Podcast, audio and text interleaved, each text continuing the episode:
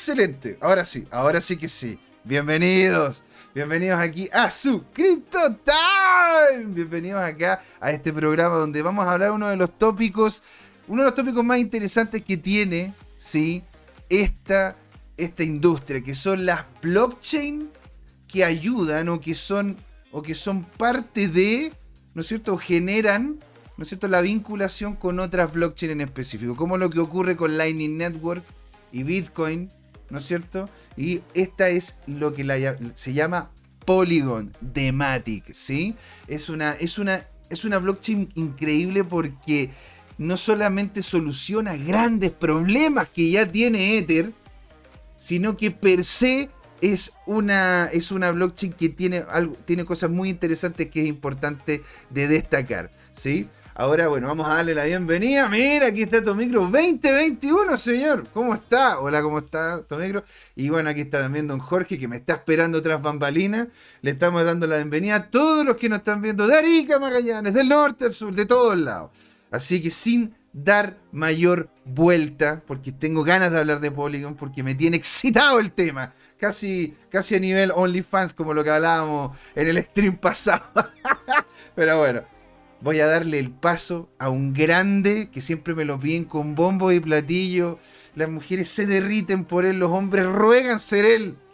Don Jorge Gatica, señor, ¿cómo está? ¿Me escucha, señor? Te escucho perfecto, José Miguel. Espérate estoy, tratando, estoy tratando de bajarme el columpio. ¿Pero por qué, señor? Bienvenido aquí al programa. Hoy día vamos a hablar un tópico, pero en extremo sexy. O sea, hablar de lo que son las blockchain que ayudan a otras blockchain, que no es que sean competencias, sino que se complementan. Yo no encuentro un tópico que es brutal, porque es lo que en definitiva define a esta industria. Satoshi colocó la primera capa, ¿no es cierto? Pues como que preparó el suelito, llegó alguien más, ¿no es cierto? Lo empezó a arar, alguien colocó una semillita, otro vino y lo regó, y así de a poquito ha venido colocando capa a capa más y más cosas interesantes que se están haciendo en este momento, ¿sí? Y para la gente que pregunta, sí, Jorge y yo nos pusimos de acuerdo para que tuviésemos el mismo color de camisa. Porque teníamos que venir uniformados. Así que todo bien en ese sentido. Bueno, don Jorge, ¿cómo está usted, señor? Bueno, yo, yo, yo tengo básicamente dos tipos de camisas como típico ingeniero. Las, las con cuadrados ¿ah? y la celeste. Y la celeste. Y no hay más. ¿Y tiene pantalón kaki, señor? Tengo un pantalón kaki. Notable. Entonces está. Al menos uno. Estamos totalmente uniformados. Bueno, yo vengo de una reunión, así que por algo estoy vestido un poquitito más formal, pero eso no indica de que no tengo las ganas enormes de poder justamente compartir con ustedes, con lo que nos están viendo y con ustedes, señor Don Jorge, ¿no es cierto? Un indiscutible lo que se viene de tópico. Ahora, ¿cómo partimos, señor? ¿Comparte pantalla? Sí, vamos a partir enseguida. Démosle de una nomás. Mira, antes es día de caída. Ah. Es para estar. Pero ¿por qué partimos así? O sea, es un día precioso. Afuera el sol brilla. En estos días hay que recordar lo que siempre decimos. Todo lo que hablamos es información que tratamos de chequear por varias fuentes, pero no son consejos financieros ni sugerencias de inversión. Exactamente. Si alguien decide invertir según algunas valoraciones del programa, corre riesgo de perder parte importante de todo su patrimonio. Eso, sobre todo si, si no es Bitcoin, ¿no? si son esas extrañas que hay por ahí, a las cuales mi amigo es, casi adicto o adicto completo. Ha sido, ha sido. Eh, comentaré la ley general de las inversiones que a mayor ganancia, mayor riesgo y a mayor riesgo, mayor ganancia. Expliquemos esto, ¿en qué consiste? Que cuando alguien ofrece un proyecto de inversión en cualquier dimensión que dice que va a generar grandes ganancias o, mm. utilidades. Y seguras, ¿ah? Y que te dicen que son seguras. Muy, muy riesgoso. Tuvimos una candidata presidencial que hablaba de rentabilidad garantizada. Lo cual ah. significa que ella no tenía idea de lo que estaba hablando. No tenía idea. Y lo otro es que eh, cuando hay un proyecto riesgoso, uno de esos proyectos debe exigirle mayor ganancia. Hay un análisis econométrico que se hace en esos casos de flujo de proyectos y, se refleja en que uno aumenta el costo de oportunidad del capital eh, y es la tasa interna de retorno que, que, uno le calcula a ese proyecto. Bueno, dicho eso, hoy día eh, estamos teniendo un, un, día de desplome. Pero mira qué fuerte. Mira, es Esto es lo que pasó el último mes. Mira, pasamos hace un mes de estar en 62 mil dólares prácticamente a hoy día caer bajo los 48 mil dólares. O sea, bajo los 48 mil dólares. Tuvimos una caída de un cuarto en un mes. ¿ya? Eso en Bitcoin, pero, pero es cierto, sí. Eh, y mira, y mira qué interesante este gráfico, porque acá, entre el 16 y el 18, hay una presión, hay un volumen que, eh, que quería tirar hacia arriba, ¿no es cierto?, el precio, en lo que era la línea de los 60 mil brutal, pero brutal. O sea, mira, mira, mira el volumen ridículo que había. Porque claro, la gente dijo, bueno, ahí yo creo que es el dip. Y lo que pasó fue como el meme, ¿no? Porque yo compré en el dip, pero no era el dip. Después hubo más dip, después del dip, que yo había comprado. Eso es lo que se conoce como la, la trampa de los osos, la bull trap. La bull trap. Entonces imagínate, ahí incluso llegó a tener un martillo, un martillo, un martillo recto, todo como corresponde, pero al final no fue suficiente. No fue suficiente, ganaron los osos y volvieron a ganar y volvieron a ganar y volvieron a ganar. Pero qué locura. Ahora, si te fijas, mantuvo, mantuvo, ha mantenido una, dos veces, tres veces, tres veces una canal en la que por lo bajo unos cuatro días está constante. Sí. o no? Eso, eso yo lo encuentro muy interesante porque eso habla de que, de que no es que se quieran hacer ventas de forma consistente, sino que hay como un escalonamiento hasta cierto punto para llegar al valor que estamos ahora. ¿No es cierto? Y yo me imagino que Michael Saylor debe estar más contento porque, claro, cada vez que baja, el hombre compra y compra y compra y compra. Porque, a ver, hay que decir las cosas como son. El Bitcoin, independiente del valor que tiene, los montos de Bitcoin que están en este momento en los exchange, de forma consistente han ido bajando. Sí, efectivamente hay una iliquidez gigantesca, lo vamos a mostrar, lo publicamos o estamos por publicarlo en arroba tu CryptoTime eh, y queda un nivel de inventario en los exchange bajísimo. Totalmente. Entonces, mira, si vemos la última semana, aquí hubo un desplome, el día 4 de diciembre, y eh, después ha habido una recuperación. Si uno lo mira en, en eh, velas de una hora, ¿te fijas? Eso no es tan rotundo, podríamos verlo en cuatro horas, a lo mejor lo vemos más rato, lo proyecto, para, para detectar tendencias, pero de alguna manera, claro, sobre ese desplome, el, el precio está horizontal, ¿te fijas? Está en ese canal y hasta este momento los 47.500 te diría es como el nivel de resistencia de soporte, perdón, de soporte. Mm. Y, bueno, esto se ve hoy día ¿ah? y, se ve que, que se, han gatillado compras importantes. ¿ah? Esto nuevamente, ahora sí, en intervalos de 30 minutos. ¿ya? que está muy barato, pues Jorge. Sí. Jorge, está muy barato. O sea, a ver, tomemos en cuenta lo que hemos hablado nosotros de la volumetría que tiene el oro. Que es algo que, porque constantemente te llama a mí, a mí me llama gente y me dice, ya, esta, esta es segura, aquí ya se va a cero. O sea, no hay opción a que salga de aquí. Se va a ir a cero y va a seguir cayendo y de, y de vuelta. Le digo a esa gente, este tipo de cosas ocurren. Este es un mercado el cual no está en ningún caso, ¿sí? Resguardado, resguardado o, o, ¿cómo puedo decir? Regulado. Por lo que el mercado, lo que el mercado dice, el, precio lo sigue. ¿Sí? Ahora, hay ciertas cosas las cuales pueden hacer de que este tipo, que sean movimientos ¿cómo poderlo decir?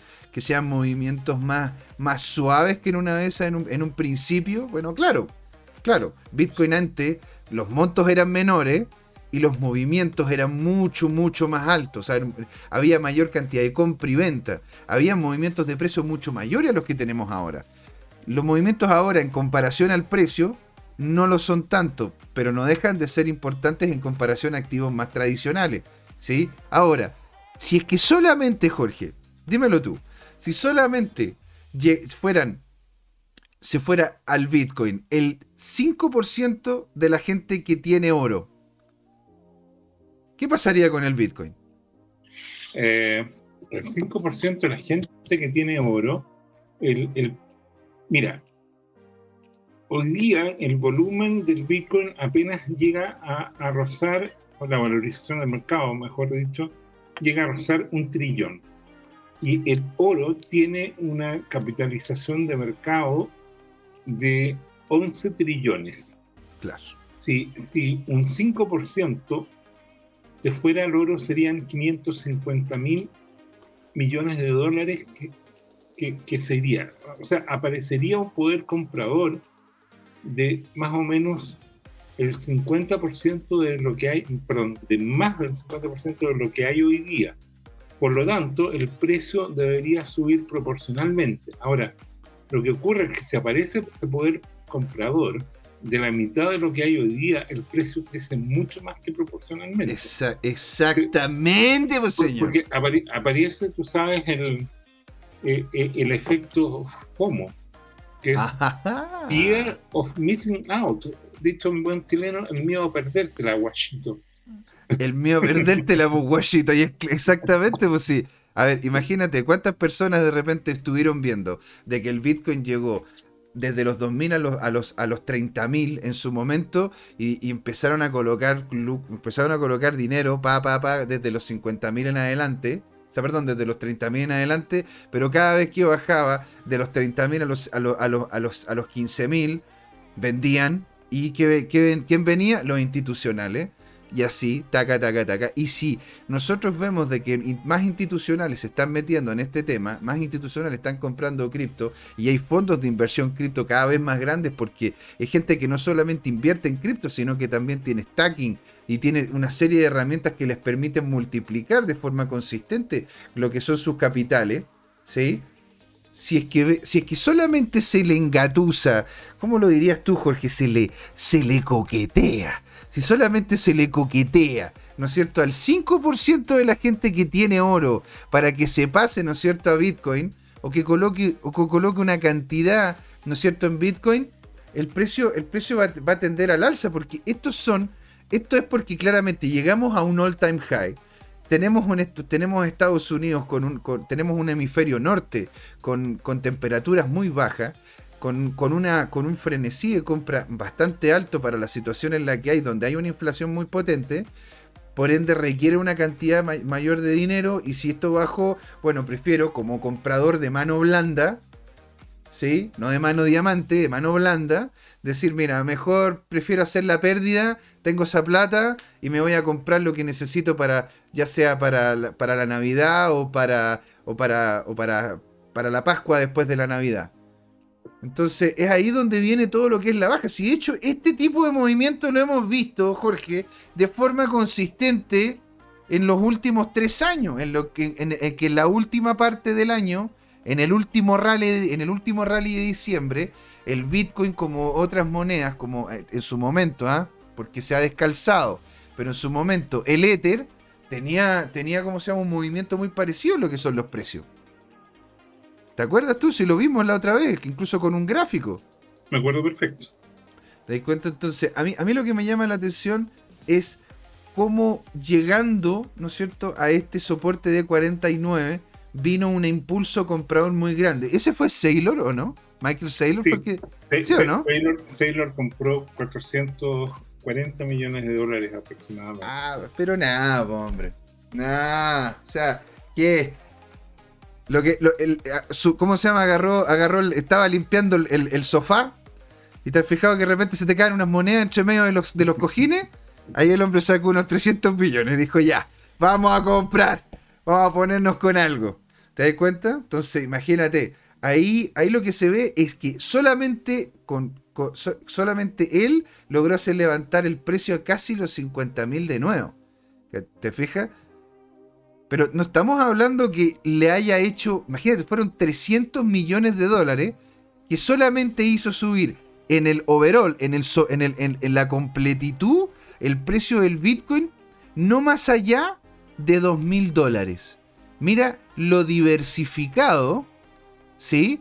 Que existe, que, que tiene, lo diversificado que es este activo, que en comparación a los 51 mil dólares, 2 mil dólares, ¿cuánto sería? ¿Cuántos serían 2.500 dólares? Serían el, el, el, el 2%, ¿no es cierto? Entonces aumentó, él llegó, colocó 300 millones encima de la mesa y logró solamente afectar el precio del Bitcoin en, un, en, en, en menos de un 2%. ¿Te das cuenta? Sí. Cosa que, cosa que es importante porque qué tipo de activo podéis gastar 300 millones de dólares y hacer, y hacer un movimiento tan, entre comillas, pequeño. Bueno, hay que, hay que pensar que Bitcoin a 54 mil, no, bueno, aumentó ligeramente la oferta. Yo diría que en 53 mil dólares alcanza una valorización de mercado de un trillón de dólares. Mira, no, sí, pero, pero no deja de ser potente. Pero en definitiva. Bueno, y, de hecho hay unas velas que son muy categóricas. Ponte, tú tienes acá unas estas dos velas, una, una que es, ¿no es cierto? Eh, una que es como una vela, literalmente parece una vela que tiene arriba la sombrita, y la otra es como una vela invertida, que tuviese como la. el. ¿Cómo se llama? Como el, el la, la lanita que le sale a la, a la vela está por abajo y es tanto verde como roja. Eso es un yin y un yang increíble. Aquí hubo una compra importante, pero el mercado lo volvió a rechazar el precio. Y se pegó una última baja, ¿no es cierto? En la cual al parecer, según lo que estoy viendo yo acá, con un doji, con un martillo invertido y con una. y con una. ¿Cómo se llama? Con una. con una. una vela que es casi completamente cuerpo. ¿Sí? si es que yo estoy viendo esto en relación a intervalos de media hora, yo diría que aquí hay un cambio de tendencia, pero ya vimos anteriormente que los cambios de tendencia, incluso bien marcados, van a seguir a la baja. ¿Tú, tú cómo se llama? Habiendo, habiendo tenido cercanía con, ¿no es cierto? Con, con, gente como, como Willy Woo y otros más, ¿no es cierto? Con, con, este, con, ¿cómo se llama? Plan B. ¿Qué es lo que dicen ellos sobre, sobre esta situación? sobre esta situación. Cosa que hemos posteado de forma consistente en arroba tu CryptoTime en Twitter.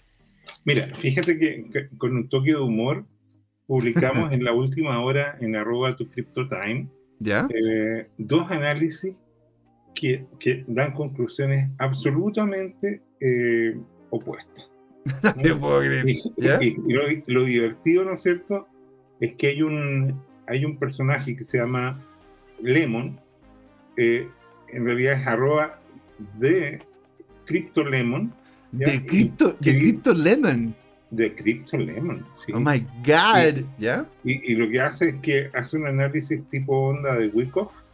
Eh, eh, la hizo hace un par de horas. Y, y, la onda le da un desplome completo ahora desde los un rebote de los 47.000 a los 50.000. ¿Ya? Y después un desplome que llega hasta los 41 mil.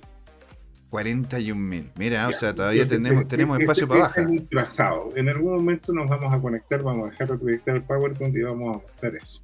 ¿Ya? Entonces, ese es un análisis. Y mientras tanto, está Crypto Yuri. ¿ah? Y Crypto Yuri hace el toma más o menos el mismo periodo, pero identifica eh, en, mayor ah. temporalidad, digamos, tres valles que muestra que son alcistas y tira la misma onda de Wyckoff, pero, pero la, hace rebotar en 52.500, después cae nuevamente a 48.800 y después se va sobre 70.000 y, con, con, con, un target de 118.000. Entonces, eh, es, es, divertido, digamos, como, como, cómo se interpreta eh, el mismo fractal, más o menos, con, diferentes eh, tendencias, digamos. Entonces, tenemos de todo, eh, tenemos un popurrí. Eso recuerda el viejo chiste de, mira, Juan Limón nos pregunta yo, ¿qué? No, estos son los, son los limones anglosajones, Juan Limón son los que te copian seguramente el apellido. ¿ah? son limones gringos. En realidad es, otro, pero está bien, o sea, imagínate, donde que lleguen y te digan, Pero es que eso es lo increíble que tiene este tipo de cosas, porque en realidad uno no sabe si es que va a subir o va a bajar. Lo único que realmente puede hacer es ver la tendencia a mediano o largo plazo. Y lo que hemos visto de forma consistente, que era lo que, era lo que yo te comentaba, Jorge, ¿verdad? De que el, al final de año, por lo general, existe un rally bajista. Por eso, a mí me llamaba mucho la atención cuando, cuando Plan B, después de haberle pegado, ¿no es cierto?, el palo al gato, porque hay que decirlo, le pegó el palo al gato varias veces. Aquí estábamos todos ya prendiéndole velita, yo tenía un altar, ¿no es cierto?, especial para poder llegar y tener ahí, ¿cómo se llama?, una foto de lo que es, eh, de lo que es Plan B. Y al final, y al final, ¿cómo se llama? Se me cayó en esta última parte del año. Yo sí escribía a lo que era el, Salmo, ¿no es cierto? Al, el, ¿cómo se llama? Eh, el, libro de, de, ¿cómo se llama? De San Pablo, perdón, el, libro de, de lo que era Plan B, en realidad ahora tendría que estar cerca de los 60, 70 mil para tener, un, tener como se llama, una proyección hacia los 100 mil que le había dicho a final de año aproximado, ¿me equivoco? Sí, sí. Yo, yo, yo pienso, mira, que eh, hay analistas que están viendo eh, como clave el inventario disponible en los exchanges, mm. eh, que está increíblemente líquido hasta abajo y ven esto como un último apretón para... Eh, eh, no es muy elegante, tampoco es, una grosería. ¿Qué, va a decir, señor? ¿Qué va a decir? Lo, voy a decir. Yo, veo que estos son los grandes inversionistas que están, comillas, ordeñando, cierra comillas, a, a, los inversionistas a las manos débiles.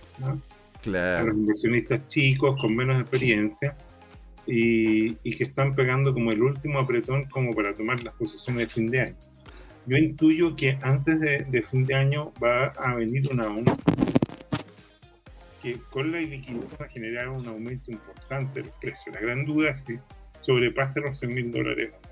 Esa es como la gran duda. Esa es, esa es una gran duda. Ahora, ¿qué, ¿qué, crees tú, ¿qué crees tú que va a ocurrir? Porque en realidad, estamos hablando aquí con un maximalista Bitcoin, ¿no es cierto? Hasta hace poco. Y Mira, en, en el largo plazo, querido amigo, todos los caminos conducen a Roma. Ya, ok. Entonces, eh, mira, voy a buscar la, imagen que publicamos en arroba tu time okay. que, resume todo lo que estoy diciendo. Mira, te, te aviso cuando voy a proyectar. Pero es, básicamente la esencia de lo que está pasando. Y bueno, y, fíjate, y fíjate que, en definitiva, como se ve abajo, ¿no es cierto? En nuestro streaming aquí abajito, se va viendo todo lo que son los precios de las diferentes monedas. Y lo que vemos de forma consistente es que, bueno, aparte de las monedas estables, lógicamente, pero la gran mayoría va para abajo. E incluso Shiba Inu, que tú le tenías tanta fe, Jorge. no, por favor, ni, en broma. Ni, en broma. no, levantes no, no, no, no bromee, no levante falso No levante falso testimonio. No diga que yo hago esas cosas. Mira, Mira, estás viendo este Twitter que publicamos en 4 de diciembre y que dice, pocos entienden. Pocos se entienden, ¿eh? Los días, los años y las décadas. Mira qué buena, qué buena explicación de lo que de lo que implica el movimiento de mercado. Porque, a ver, el mercado, si es que uno quiere hacer day trading en, en, cripto, hay gente, que, hay gente que lo ha hecho muy bien. Hay gente que le ha ido muy bien. Porque claramente está atento a tres cosas importantes. Primero, la comunidad. Segundo, la volumetría. Y tercero, la utilidad del proyecto. Si el proyecto en este momento, para el contexto que, que se tiene, es útil es necesario. Como lo que fue en uno de los. De hecho, lo hablamos hace unos, hace unos programas atrás. Estuvimos hablando de Chainlink. ¿Te acuerdas? Ese fue un proyecto que si tú lo hubieses agarrado el 2017, 2016, cuando, cuando recién estaba saliendo verde, verde, verde, habrías tenido un, un, aumento de capitalización impresionante en relación a lo que él tiene de precio. Y, pero si lo vemos ahora, en los últimos días, claro, va a tener una baja consistente y qué ganas te dan de invertir en él. La cosa es que en el trading, en el day trading, el hacer trading día a día es algo que es desgastante, es complejo, pero no deja de ser, no deja de ser, eh, si es que se hacen bien las cosas, te puede retribuir. Dicho eso, lo que hemos hecho tanto tú y, tú y yo, Jorge, es que, hemos, es que hemos visto el tema a mediano largo plazo. Que es, donde, que es donde en definitiva este tipo de activos terminan brillando. Porque son soluciones nuevas a problemas que tenemos ahora. Porque si seguimos vinculándonos con el Internet, estas monedas, las monedas cripto, van a ser la forma en la cual nos vamos a comunicar monetariamente hablando. Y aquí está, ¿qué estamos viendo acá? Aquí estamos viendo un gráfico histórico de las correcciones que ha tenido Bitcoin. ¿Puedes colocarlo en pantalla completa? Eso es lo máximo que tengo. Ah, ya, perfecto. Eh, sí, esto es como lo máximo que, puedo mostrar. A ver si está en eso. No sé si mejoró un poquito más. Sí, sí, perfecto. Ya, entonces, mira, las últimas correcciones del 2017, te fijas, de diciembre del 2017 Ah, explícanos un poquito si es que la gente nos los alcanza a ver. Sería genial si nos, den, nos dan un feedback ustedes, si es que lo ven bien el gráfico.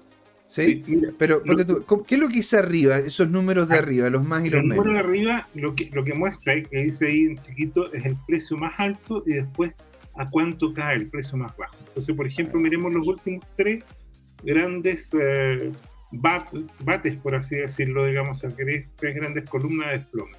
Fíjate que en diciembre 17 del 2017 el Bitcoin estaba a 19.666 dólares y se desplomó en un año, al 15 de diciembre del 2018, a 3.220.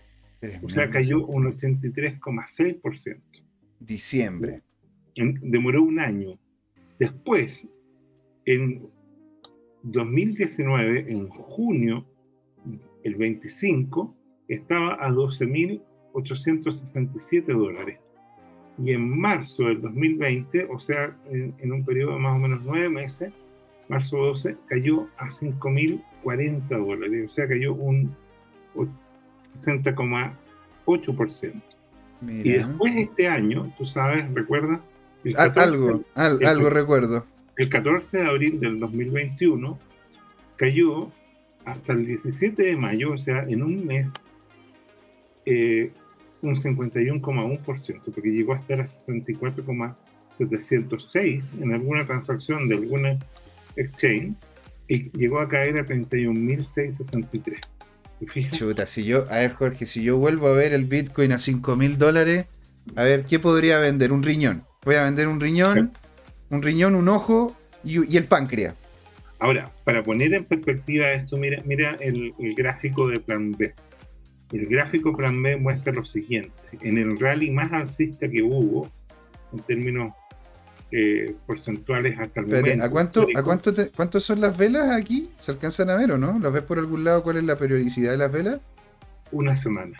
Una semana. ¿Ya? Ah, tienes razón. Ahí lo vi, perfecto. Sí, una semana. Y ojo, este es el valor en Bitstamp. ¿Ok? Que, que es un exchange diferente al, a cómo se llama a, los que usamos aquí nosotros en Latinoamérica por lo general, que es, eh, que es Binance y Coinbase y todos esos que son. Sí, pero y lo que está claro, pero es lo mismo porque es muy raro que haya arbitraje entre los exchanges. Los algoritmos se encargan de nivelar eso inmediatamente, por lo tanto, este patrón debería, sobre todo en una escala semanal, debería reproducirse bastante exacto en todo el mercado. Mm. Y entonces, ¿qué es lo que ocurre? Que ha habido una seguidilla de precios históricos altos, ¿no es cierto?, de los máximos locales, y después se desploma, puedes ver de manera bien consistente, 38%, 38%, 33%, 38%, 36%, 29%.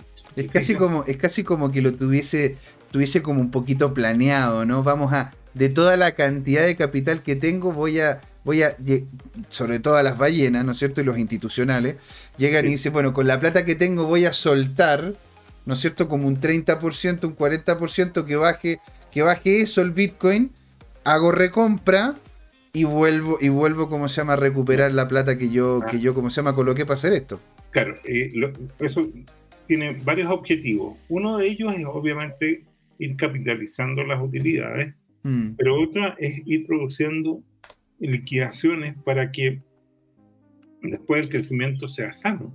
Porque si no se produjeran esas correcciones, lo que haría es que esto sería un crecimiento parabólico, Mm. crecería mucho y después se desplomaría mucho. Entonces esta es una forma, ¿no es cierto?, de, de ir eh, haciendo muchas cosas, ir limpiando, por ejemplo, los apalancamientos, eh, en los cuales son inversionistas que están endeudados, ¿te fijas?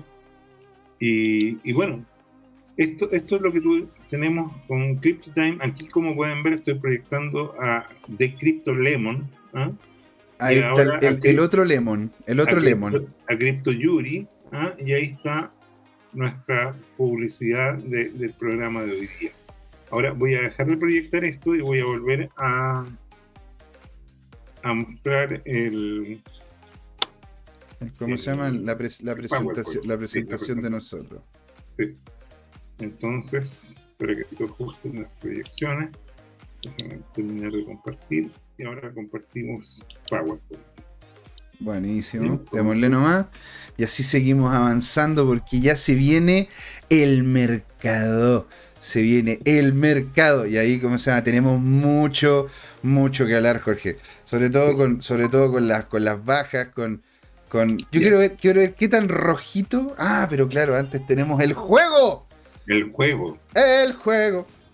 El juego. ¿A cuántos dicen ustedes que llegamos? ¿Cuántas monedas hay? ¿Cuántas monedas hay? La vez pasada habían cerca de habían cerca de 14.700, ¿no? Eso era lo que había anteriormente, o era un poco menos, Sí. 14.400. Eh, en este momento preciso no me acuerdo. Bueno, digamos, yo creo, yo creo que van a ser, van a ser cerca de las 14.000, 14.000, 14.900, así como para no tirarme mucho, así como ya a los 15.000, porque la otra vez me pasé, ahora me a los 14.900. ¿Qué Ya. dicen ustedes? El señor Limón, el Tomicro, todos ustedes. Yo, yo no me acuerdo, pero yo no me acuerdo, pero por lo mismo voy a escribir. Vamos a, vamos a colocarlo ahí. Yo creo, yo creo que son 14.900. Y, y acuérdate que hay, hay un número menor, que, que es el del otro exchange. Claro, y el otro exchange eran, eran, eran alrededor de 11.200, me acuerdo la vez pasada. Si cagamos 11.500. Yo serían conscientemente traté de no aprenderme los números cuando estaba preparando la presentación. Buenísimo. Ah, ya, ok. Ah, pero tú, tú, ¿cómo se llama? En una estás más bajo que yo y en otra estás harto más alto que yo. Bueno, A ver, veamos, veamos qué, qué ocurre, ¿no es cierto? Ver, veamos qué ocurre. querido amigo, carriles ilustrados. Carriles ilustra. A ver. Ya, Y mira, Me, no te puedo creer. Yo la chunté, yo la chunté a la, a la de los 15. Estoy más cerca yo. Porque eran Sí. 15.447 en una sí. Y en otra eran 12.103. O sea, Sí. tuvimos una y una como caballero. ¿ah? Empate. Fí- Fíjate que, que sorprendente la capitalización del mercado de las 15.447, que es menor de las otras. Yo no sé qué moneda eh, miran ahí en, en CoinDesk, pero, pero claramente ahí hay una anomalía, ¿te fijas? Ahora, lo Claro. que es interesante decir que la dominancia del Bitcoin, ¿no es cierto? Eh, está en varios eh, sistemas de medida entre 40%, más o menos un por ciento, te diría yo, y Ethereum está en 20 a 21%. Y, y fíjate que coincide esta vez el precio del gas, ¿no? Mm. En 93 Way. En este caso, bueno, es que como está, está así de caro, la verdad que tienen que tener eso, eso al callo, porque hay gente que va literalmente a estas páginas para saber a cuánto está el precio del Ether. Hay uno, hay un, hay unos add que uno puede descargarse ¿ah? para el Chrome y para el Firefox y otro, y otros más, Sí, en el cual uno te, te van diciendo el valor del gas, pero la verdad que yo lo, de- yo lo saqué porque me empezó a dar un poco de presión. Sobre todo porque me estoy, me dije, "Pu- chuta, con todas estas cosas que están, que puedo hacer y no las puedo hacer porque los montos no alcanzan como para que me sea viable moverlas, ¿verdad? Dentro de lo que es el, dentro de lo que es el, el- el mundo, ¿cómo puedo decir? El mundo del Ethereum, pues, dentro de lo que es la, la- la red de Ethereum. Sí. Así que, mira, y, y de hecho, mira la capitalización de mercado. La capitalización de mercado, en su momento llegamos a los 3 trillones, y ahora con solo esta baja, estamos por debajo de los 2 trillones y medio, Jorge. Sí. Estamos Eh, volviendo, bueno, eh, a- a- y- estamos volviendo a ser un tamaño de un país como cuál. ¿Cuál Mm. tendría más o menos una capitalización de 2,3 trillones? Eh, quizás Brasil, ¿eh? Quizás Brasil. Sí. Mira, Porque, dejamos de ser Alemania- Canadá. Alemania es el doble, pero ¿sabes qué? Lo que pasa es que antes yo tenía una percepción bastante cercana de, de las economías, pero eh, acuérdate que los bancos centrales de todas las regiones imprimieron una cantidad de efectivo y, de alguna manera sobre apreciaron los activos y por lo tanto hoy día la- se perdió el tamaño relativo de, las de las economías. Piensa que Estados Unidos hoy día tiene una deuda inmediata o, o un activo circulante que, que a su vez es deuda del orden de 30 trillones de dólares, de los cuales un 40% se metió el último año. O sea, imagina- imagínate. Mira, yo aquí de hecho estaba, estaba colocando qué tipo de economías podían costar, podían tener un valor de 2,3 trillones de dólares. Y fíjate, según el nacional.com, aparece acá de que la población latina, toda la población latina de Estados Unidos, sí, si se le colo- si, si viéramos cuánto es lo que pro- lo que produce toda la población latina de Estados Unidos, estamos hablando de 2,3 trillones de dólares. mira. Eso, eso es lo que más o menos sería para que pudiésemos tener como, como un parangón. A mí me encantan esas cosas, como los parangones, la- las dinámicas en las cuales puedes llegar y sacar el limpio, poder saber más o menos de qué se trata los montos que uno está dando, porque uno dice 2,3 trillones de dólares, pero ¿qué, pero qué cosa es eso? ¿Qué significa eso? Y claro, imagínate, toda la plata que se genera o que producen los latinos en Estados Unidos son alrededor de 2,3 trillones de dólares. Y, y los latinos están entre 60 y 70 millones de personas en Estados Unidos. Por lo tanto, imagínate, onda, y, y- y eso que, y eso que anteriormente llegamos a los 3 trillones de capitalización de mercado, lo cual importante e impresionante, la verdad. Avancemos, señor. A ver, Muy ¿qué es lo que. Ah, pero qué ta- pero cómo tan rojo. Ah. Esto es Coindesk. ¿ah? esto ya es, esto es Coindesk. Pero mire, señora, cómo. Pero oye, El último Va- mes. ¿no? dominancia. Pero fíjate que de forma consistente el Bitcoin ha mantenido una dominancia por encima del 38%. No la ha visto bajar del 38%. Y ahí va, 38, 40, 42, 45, dependiendo cuando se pegó la gran subida. ¿Te fijas? Perdón. Y ahora, eh, es- este es el último mes en, en, eh, el rank, ¿ya? En este, en el Bien. Crypto Rank. En Mira. Crypto Rank y aquí tomamos 100, ¿te fijas? Y eso te da una panorámica. Ahora, Eh, los, mira, únicos que mi- se, los únicos que se escapan son tus amigos de, de Luna, ¿ah? ¿Ya? de Avax y de Matic. ¿Te suena Matic? Se- algo me suena Matic, eso de hecho es lo que vamos a conversar hoy día. Se viene súper, súper interesante esa- esta Ahora. conversación especial. El, el- el gran perdedor, yo te diría, así a nivel de nuestras conversaciones, ¿no? Es eh, Dot, que está peor que Dodge, fíjate. Oye, pero es que, a ver, Juan, Juan, ¿qué pasa? ¿Qué pasa, Juan? Con, con, con ¿cómo se llama? Con Polka.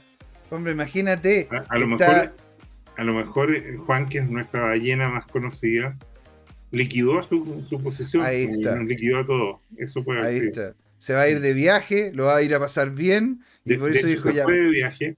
Se fue de viaje, así que listo. Estaría, estaría, estaría listo. Bueno, y mira cómo ha crecido Luna. Pero es que Luna, nosotros de hecho conversamos de Luna, ¿te acuerdas? Conversamos de Luna, perfecto. Y la verdad es que es un proyecto que tiene un potencial muy grande, muy grande, porque no solamente es una empresa que entrega una solución real a través de a través de la creación de moneda estable, sino que está entregando soluciones de transacciones y transferencias dentro de lo que es la zona asiática muy potente. ¿sí? De hecho, se están vinculando con muchas, se están vinculando con varias, no muchas, con varias empresas, las cuales podrías utilizar Luna como un medio de pago. Y si tú haces stacking de Luna para poder conseguir UST, puedes utilizar UST para poder hacer incluso pagos internacionales. Porque tienen conexión con Visa, sobre todo en algunos exchange de allá, como, como, eh, como Bit, eh, BitHub y otros más. Entonces, eh, Luna, Luna es un activo que personalmente yo le tendría puesto mucho el ojo. ¿sí? Y de hecho, por eso mismo también queríamos hablar esta semana de Matic, porque Matic ha tenido, un performance bastante bueno. Y ha tenido un performance bastante bueno por los cambios que han hecho también dentro de Matic, en donde están, generando una mejor relación con la red principal de Ethereum, aparte de tener, ¿no es cierto?, toda la... Aparte, aparte de tener todos los beneficios que se vienen con, el fork. Ahora, eso afectó, afectó en su momento al precio de Matic, ¿ah? porque justamente Matic estaba solucionando unos problemas que después de lo que fue, eh, que fue, que fue optimismo, ¿no es cierto? Que fue como un parche y lo que fue el fork, que se, que se llamó el fork London, hasta cierto punto eso, esas dificultades que estaba solucionando Matic se intentaron se intentaron subsanar dentro de lo que es la red de Ethereum. ¿Sí?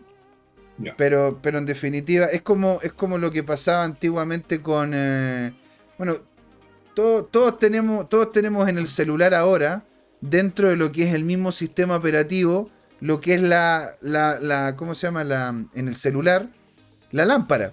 ¿no es cierto? Como la, la linterna, que es simplemente dejar, dejar prendido el LED que viene como flash dentro del celular. Bueno, antes de, antes de que existiese inculcada o, como parte del mismo sistema operativo de, de Android o de iOS, existían aplicaciones que hacían eso.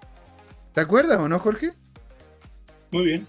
Entonces, como habían aplicaciones que hacían ese trabajo, y, esas aplicaciones la gente las compraba y como ellos son los dueños, lógicamente, de, la, de la Play Store y de la App Store, entonces dijeron, ah, bueno, entonces nosotros lo vamos a incluir como un servicio, pero del mismo sistema operativo. ¿Y eso qué hizo? Que empresas que solamente tenían esa aplicación, bueno, no les fuera tan bien porque fue una solución que se implementó a nivel corporativo. Se implementó a nivel Ethereum, no a nivel Matic. Pero eso no, no, eso no lo deja completamente aparte de unas muy buenas opciones. Muy, buenas opciones que se, tienen, que se tienen a futuro. ¿sí? Ahora, todo el resto, todo el resto, podríamos decir que la, la, que se salvaría sería CRO. Pero todo el resto, incluso hasta Binance, Binance, Jorge, bajó de los 600 dólares. Sí, pero bajó apenas un 10%. Por lo tanto, CZ no te va a aceptar esta falta de respeto.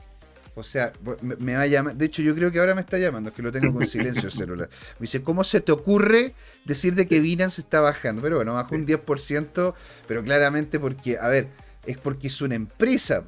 Es una empresa que aparte tiene una serie de cosas que facilita lo que es la mantención de su del valor que tiene, porque no es un token que no es un token que se cree solamente de forma algorítmica sino que existe un preminado muy importante que tienen dentro de sus propias arcas, ¿no es cierto?, lo, que es Binance. Y ellos hacen quemas importantes cada cierto tiempo para poder hacer mantención del precio. Y ellos hacen impresión, entre comillas, ¿no? Pero lo que sería, harían minteo de lo que son esto, esta, estas cripto, lo que son los BNB, casi de forma libre.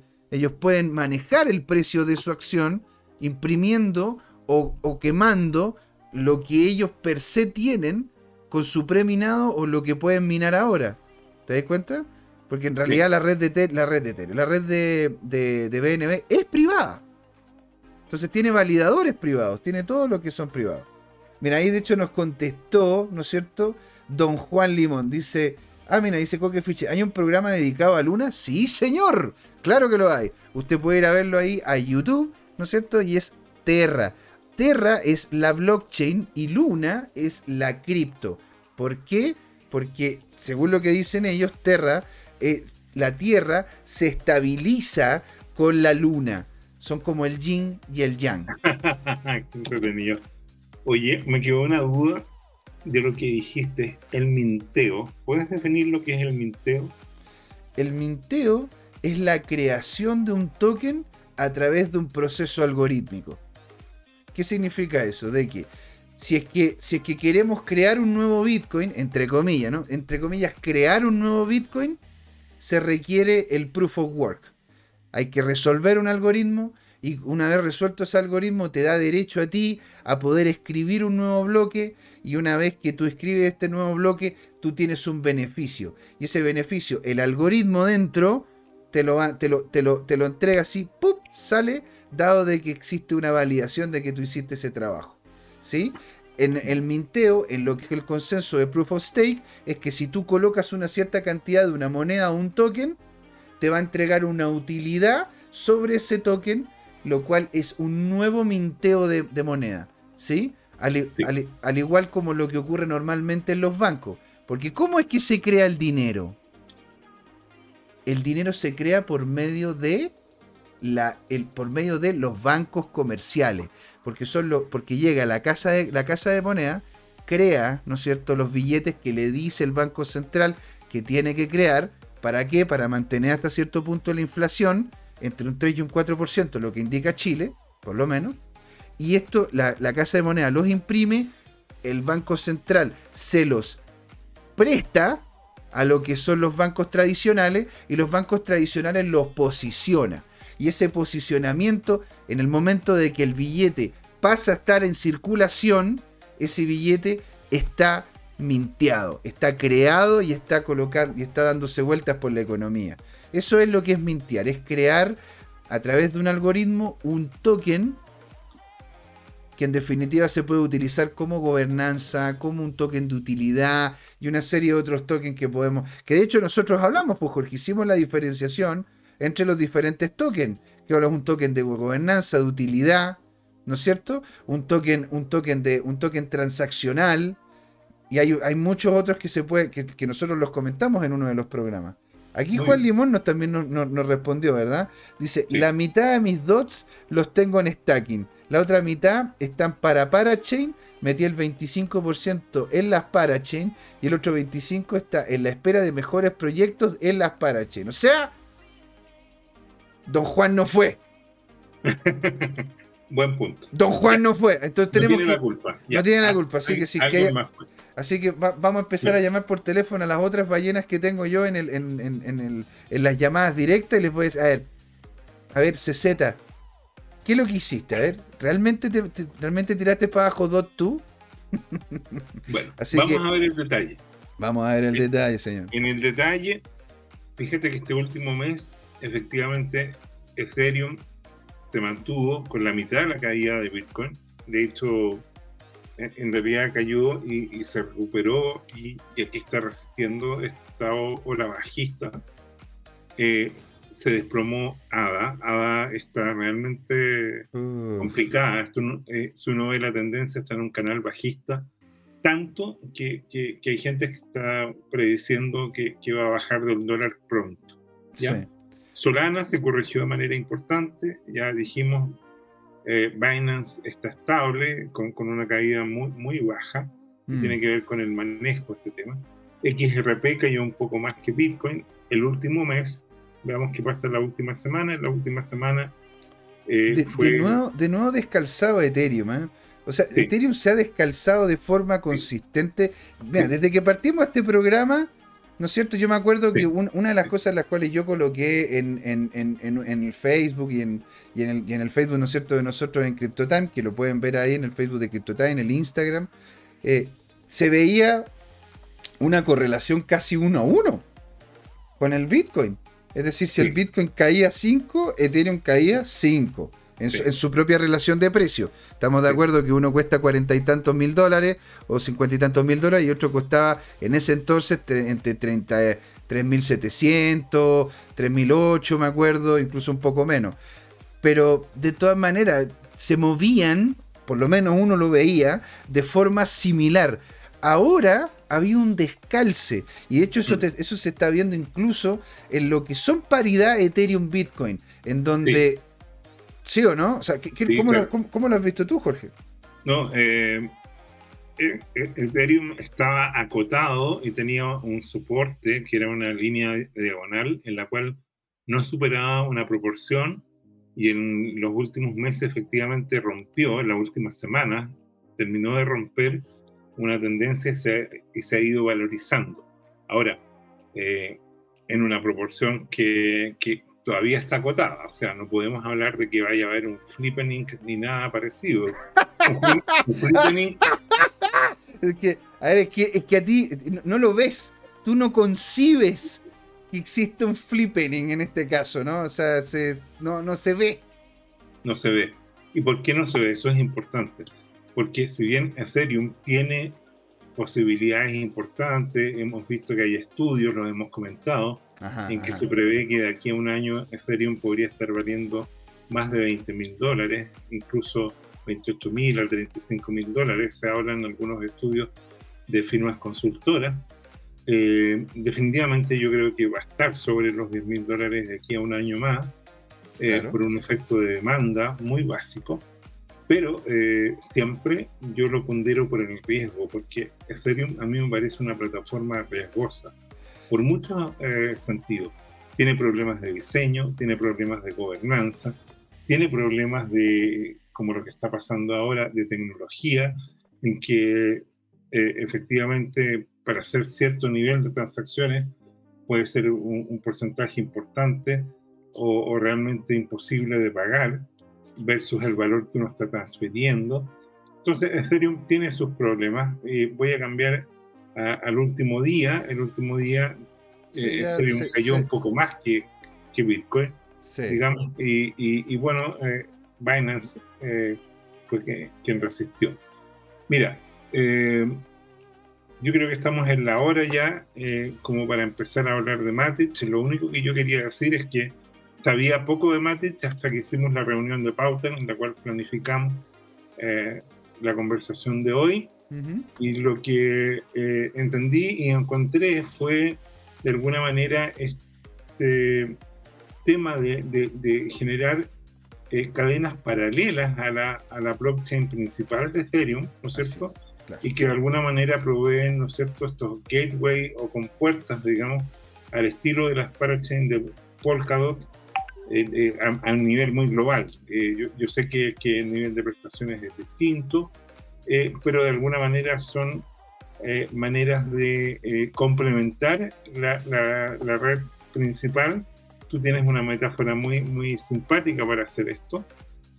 para graficarla. Tiendo, a generar, bueno, que eso es lo que me quedó de ser profe, o sea, yo una de las cosas que encontré más útil para poder explicarle a la gente sobre un tema que es complejo hasta cierto punto técnico, ¿sí? O para poderlo hacer entretenido, porque al final, de repente cuando uno hacía clases de finanzas, para poder hacer entretenida la finanza era como, bueno, para mí son entretenidas inherentemente, ¿me entiendes? Entonces, es como un juguete, pero para la gente que no lo ve como un juguete, ¿sí?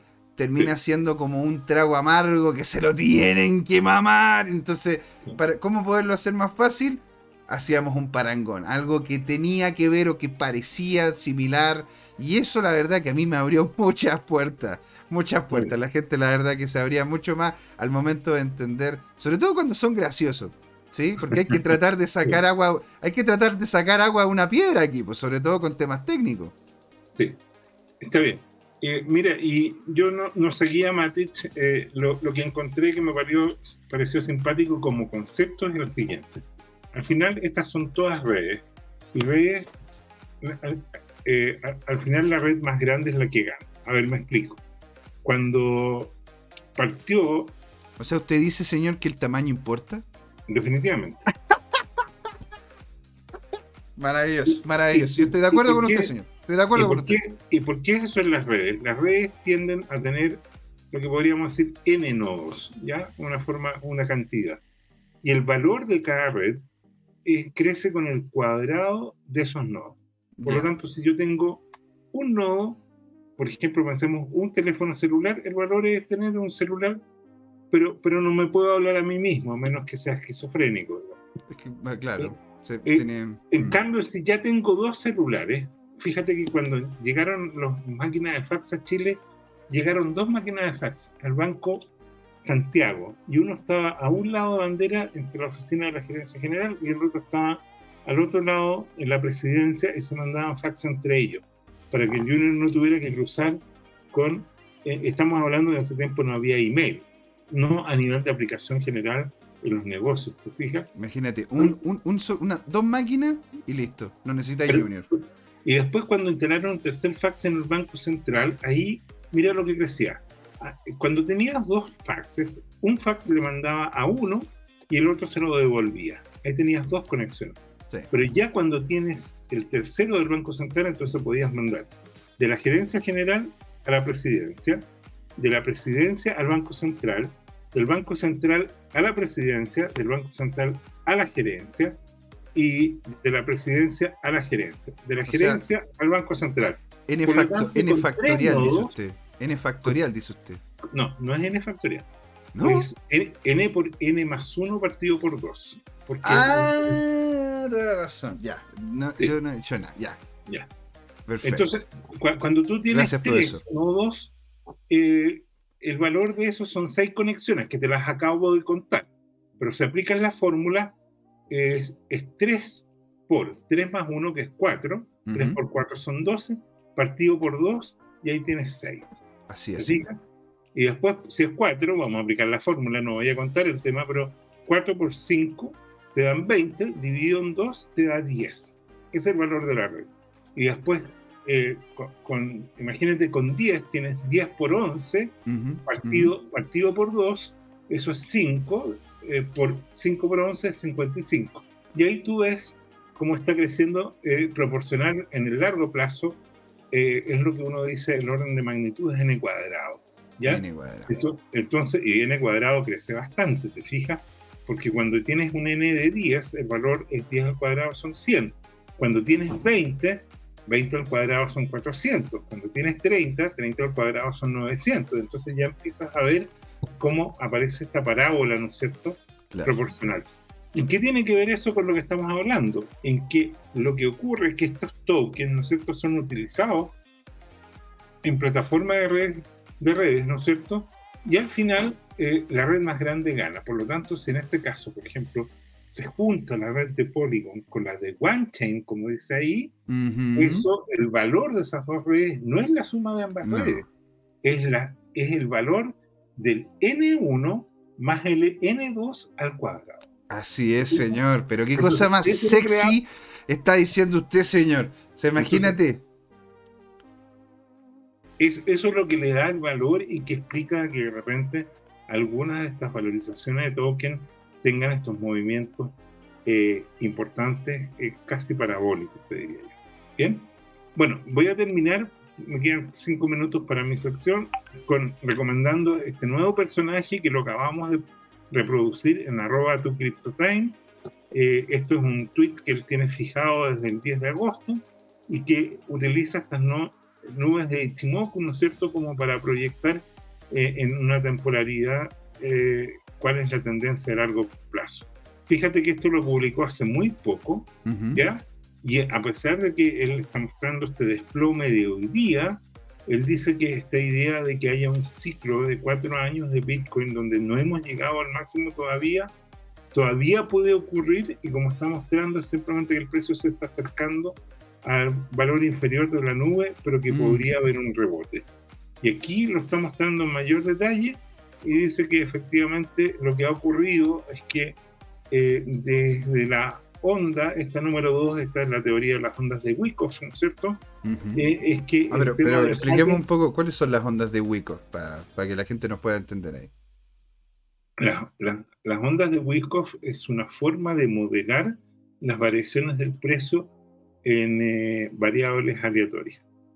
¿ya? en, sistemas estocásticos donde el, movimiento no es, no es, predecible de manera analítica, sino que eh, ocurre más o menos al azar, pero aparecen patrones de comportamiento. Podríamos decir de que es como una persona que no sabe realmente cómo va a responder a una cierta situación, pero lo has visto en situaciones anteriores y más o menos puedes decir, yo creo que va a comportarse de esta manera, ¿no es cierto? O sea, en una de esas con nosotros se, toma más, de lo que debería, pero si lo invito a una cosa más formal, se va a comportar, porque lo he visto en lugares, en lugares más serios y lo he visto bien comportado. Así que puede que el tipo sea aleatorio, pero dentro de su aleatoriedad tiene ciertas cosas en las cuales pueden verse tendencia. Profesor, su símil me supera. No soy bueno, no soy bueno en psicología. Bueno, ¿cómo se llama? Bueno, he, leído harto de eso, me, ha servido. Me he hecho autoterapia. Este, este, este, meme se lo dedico, ¿no es cierto? Que no, sé si llegó hoy día o, no ha aparecido, ¿no es cierto? Eh, a, nuestro fan, a nuestro fan del Dogecoin. ¿ah? ¿Pero quién era? Ese era Tomicro, creo. Era, era, pero Tomicro, Classic. ¿No es cierto? sí. Classic. Entonces, eh, este es el, famoso meme del pololo distraído. ¿ah? El pololo distraído. O sea, y hecho detrás de ese meme hay tantos otros memes. es notable. O sea, eso, esto es una, es una foto stock, ¿me entendí? Es una foto de que uno la puede comprar como por dos dólares, un dólar y algo. Entonces, claro, todos la ocupan. Y, ahí es donde están diciendo es que, a ver, vamos a ir dejando de lado Dodge. Muy bacán, muy bonito, muy buena onda, muy cercano al tío Elon. Pero Polygon tiene otra cosa. Polygon tiene algo. Es más sexy. Es más sexy. Ahora, ¿por qué es más sexy, señor? Porque cualquiera podría decir. voy a dejar de proyectar, ¿eh? Ya, ok, vamos a pasar a la al conversatorio. Y la, y la. Ahora, ¿por qué es más sexy, señor Polygon? No sé. Porque tiene utilidad, tiene un uso, se, tiene un porqué, ¿sí? Y, tiene un porqué con un, con un, con un sistema de consenso, con un, con un consenso que al ser proof of stake puede, se puede manejar de mejor manera lo que es la, la, tokenomía o cómo es la creación, ¿no es cierto? De, de, los, de lo que son los tokens. Entonces, pasemos de lleno a hacer la conversación hardcore que tenemos hoy día, que es el tema de lo que es Polygon, señor. Así que voy a, voy a hacer, voy a hacer, ¿cómo se llama? Voy le voy a compartir mi pantalla, ¿no es cierto? Vamos a compartir aquí la pantalla. Vamos a pasar a mi pantalla de aquí. ¿Usted la ve bien, señor? ¿Se ve bien ahí en el... En el Dice, Mati que es una maravilla, dice un Juan Limón. Exactamente. Exactamente. Por eso, de hecho, fue uno de los tópicos que queríamos conversar. Para el, para el próximo programa estábamos viendo si es que conversábamos, porque también me lo han comentado ustedes mucho en nuestras redes sociales, en Instagram, en Telegram. Muy invitados todos a ser parte de lo que es el Telegram.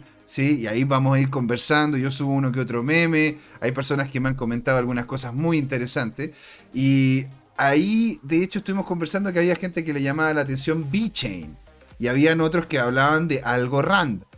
Yo se lo comenté también a Jorge y, entre, y, en el pimponeo dijimos ya hagamos Polygon porque es un tema que encontramos interesante como algo que no habíamos conversado, que son las redes que ayudan a otras redes o las redes que solucionan problemas intrínsecos de otras redes, ¿sí? Como lo que en su momento, y de hecho yo encuentro que sería un tópico, pero un topicazo, al hablar, ¿no es cierto?, de lo que sería eh, Lightning Network con Bitcoin. podríamos también conversar sobre Lightning Network y Bitcoin como una red que apoya o ayuda ¿sí? a lo que es otra red que tiene, tiene cierto nivel de deficiencia. A ver qué dice don Juan Limón. En los últimos meses he estado haciendo todo por medio de Polygon. No te lo puedo creer. Con los precios del Ether como están, los valores de la red, con lo baratita que está, no te lo puedo creer. Está más cara que. Pero si no usáis Polygon, estás perdido. Eh, me sorprendió bastante la velocidad y un costo casi nulo de la transacción. Exactamente, para allá vamos. Excepto que la red principal está llena, pero tienen otros nodos que muchos no conocen. Claramente, porque de hecho no es solamente la red principal la que, nosotros, la, que, la que hace Polygon, sino que tiene literalmente varias otras redes, las cuales al igual que lo que vimos en su momento con, con Juan Limón, que era el tema de que tú si es que querías, ¿no es cierto?, tener un nodo de Polkadot, tenías que esperar y tenías que hacer una, tenías que tener una cierta capacidad técnica y una serie de cosas que te lo exigían. Bueno, es lo mismo en Polygon, pero con un monto mucho menor de validadores por red, haciendo de que la red sea rápida, porque no es una mega, mega red, sino que literalmente son pequeñas redes que se manejan a través de un, mismo consenso. Por lo tanto, pueden interoperabilidad, pueden tener interoperabilidad. ¿Sí? No sé si se va entendiendo a grandes rasgos, tomándonos solamente lo que aquí nos dice el amigo de la casa, don Juan Limón. ¿Sí? Entonces aquí vamos a ver Todo sobre Polygon. Ahora, ¿por qué Jorge si se llama Polygon? ¿Por qué se llama la, moneda Matic? ¿Qué tiene que ver una cosa con la otra? ¿Me entendí? ¿Por qué, ¿Por qué cómo se llama si yo me llamo José me dicen Pepe? ¿Por qué? ¿Me entendí? Todas esas cosas, el qué es, el cómo funciona, ¿es lo que es el Ethereum 2.0? Chan chan. Eso es lo que vamos a ver a continuación. Bueno, primero lo que vamos a, ver, ¿no es cierto?, es la, la, diferencia o, el, o, como lo que podríamos decir las tensiones entre los dos, porque uno de los problemas que tiene el Ether es el gran costo que tienen justamente las transacciones dentro de la red. Bueno, coño, lo estábamos hablando con don Juan Limón, yo lo he comentado en más de alguna ocasión, a un amigo le tuve que enviar una cantidad de capital no menor para que pudiese hacer la compra, ¿no es cierto?, de los, de los initial coin offering que tenían su empresa, que eran los que se manejan de forma interna, que serían como el primer, o el preminado, o la, primera, o la primera impresión, ¿no es cierto?, de lo que son los, tokens de. Y, y Jorge, Jorge, me salió más me salió más cara la vaina que el sable. O sea, me salió más caro. me salió más caro mandarle la plata, ¿me entendés? Que literalmente hacerle, hacerle el hacer, hacer el traspaso. Pero yo le dije, a ver, ¿Estáis dispuesto? Me dijo, sí, perfecto. Y ahí se lo envié con todos los costos correspondientes. Solucionado el tema. Ya, eh, ¿cómo se llama? ¿Y esto por qué ocurre? Porque, bueno, la red de Ethereum no estaba pensada para los valores que tiene Ethereum ahora. La red de Ethereum estaba pensada para otro tipo de valores de Ethereum. Y estaba pensada para poderse escalar de una forma diferente. Porque literalmente no se veía el crecimiento, la proyección de crecimiento que se tenía, que se tiene ahora. Sobre todo después del Ford de London, en donde ya tenemos quema de Ether. ¿Te das cuenta? Y tenemos también una dinámica de staking vinculada con Ethereum 2.0. Entonces, el problema es que la red hasta cierto punto, y es algo que tú lo comentaste, ¿no es cierto? Cuando estaba hablando, hablando de mercado, está como un poco coja. ¿Sí? Como que tiene. Es, e, es como. Es un caballo que corre muy rápido, pero que parece que tiene algo ahí en la pezuña. ¿No es cierto? Que no lo deja correr a su, a su 100%, porque al parecer el terreno no era el ideal para él, ¿sí? Entonces, solo imaginar que, que, es una de las redes más usadas, lo que es Ethereum, vinculada al mundo DeFi, a lo que ahora está pegando, pero a ver, Dios, que es el tema NFT, ¿sí? Eh, habla de transacciones que deberían, se supone, ser habituales que lamentablemente por su alto costo tienen, un efecto muy potente en lo que son, entre comillas, los gananciales que uno tiene. A ver, yo tengo amigos que me dicen, yo ya tengo varias, varias, varias pool de las cuales tengo reward. Tengo, tengo, puedo sacar plata. Puedo sacar plata de, ¿cómo se llama? Algunas de AVA, de AVE, perdón. Puedo sacar algunas de Switch, puedo sacar algunas de, de Sushi, pero de varios lados. Pero lamentablemente como ese tipo de token lo quiero llevar a lo que es la Ethereum Mainnet para poderla mover a, a otras wallets o poder utilizarlas dentro de lo que son otras herramientas DeFi, como Compound y otras más, bueno, me sale más caro mover la plata que la plata que he ganado. Entonces, de hecho, muchos de ellos literalmente por el valor que tiene el precio de la red de Ethereum, no mueven la moneda. Haciendo de que, de hecho, artificialmente, hasta cierto punto, mantengan su valor. Porque si no las mueve, si, el moverlas implica también querer venderla. ¿Te das cuenta? Entonces, si no la puedes vender fácilmente y las mantienes estaqueadas, y más encima un precio que bajó como ahora, hace de que en definitiva el movimiento dentro de la misma red baje. ¿Sí? Y aún así es muy, alto el, es muy alto el movimiento, porque hay gente que está comprando NFT, hay muchos que se están metiendo al tema de los criptojuegos, de hecho, tuve una reunión hace, hace, unos días atrás sobre una empresa vinculada con eSport que están interesadísimas, interesadísimas en lo que son las dinámicas de los criptojuegos. ¿Y dónde están los criptojuegos más conocidos? ¿Dónde están, ¿Dónde están las plataformas de juegos que la gente más ocupa? En Ethereum. ¿Por qué? Porque también fue una de las primeras la que salió con eso. Lo que hace que la red, en cierto sentido, sea impráctica. Porque si no podéis mover, ¿no Si a mí el auto me sale más cara la benzina que lo que voy a ganar por mover el auto para ir a comprar algo, bueno, entonces no muevo el auto. es que se cae maduro. ¿no Tomando en cuenta de que si se aplican más quemas, lo que estábamos hablando del, del, Ford, se sigue utilizando como moneda de intercambio y no solo para pagos de uso de la red, que era lo que se supone que era, ¿sí? Esto va a empeorar más todavía. Por eso esa es una de las soluciones, o es la solución que en definitiva Polygon había colocado encima de la mesa. Ahora un poquito de historia, ¿no es cierto? ¿Qué es Polygon? Eh, mira, ahí Don Juan me dice redes que están metiendo criptojuegos, está Matic, eh, Cardachain y BNB. Exactamente, señor. Y BNB, Jorge, esta es una de las cosas que yo te tengo que contar. Yo sé, yo sé cómo se llama que para ti es como que te hablara en chino, pero imagínate que BNB en este momento tiene juegos como CryptoDAX, tiene juegos como. Bueno, yo por lo menos puedo, decirte unos 5 o 6 juegos que han salido así, así en la red de BNB, en la red de Binance. Ahora, como salen así, y si no tienen una buena tokenomía, se van a piso, poñón.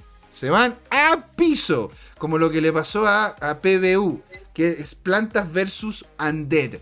¿sí? Que, te, lo, que te, recomiendo mucho que lo, puedan, lo puedan revisar. Yo me estaba metiendo de a poco con el tema de los criptojuegos, más que nada por hacer algunas asesorías, y la verdad que es un mundo muy interesante.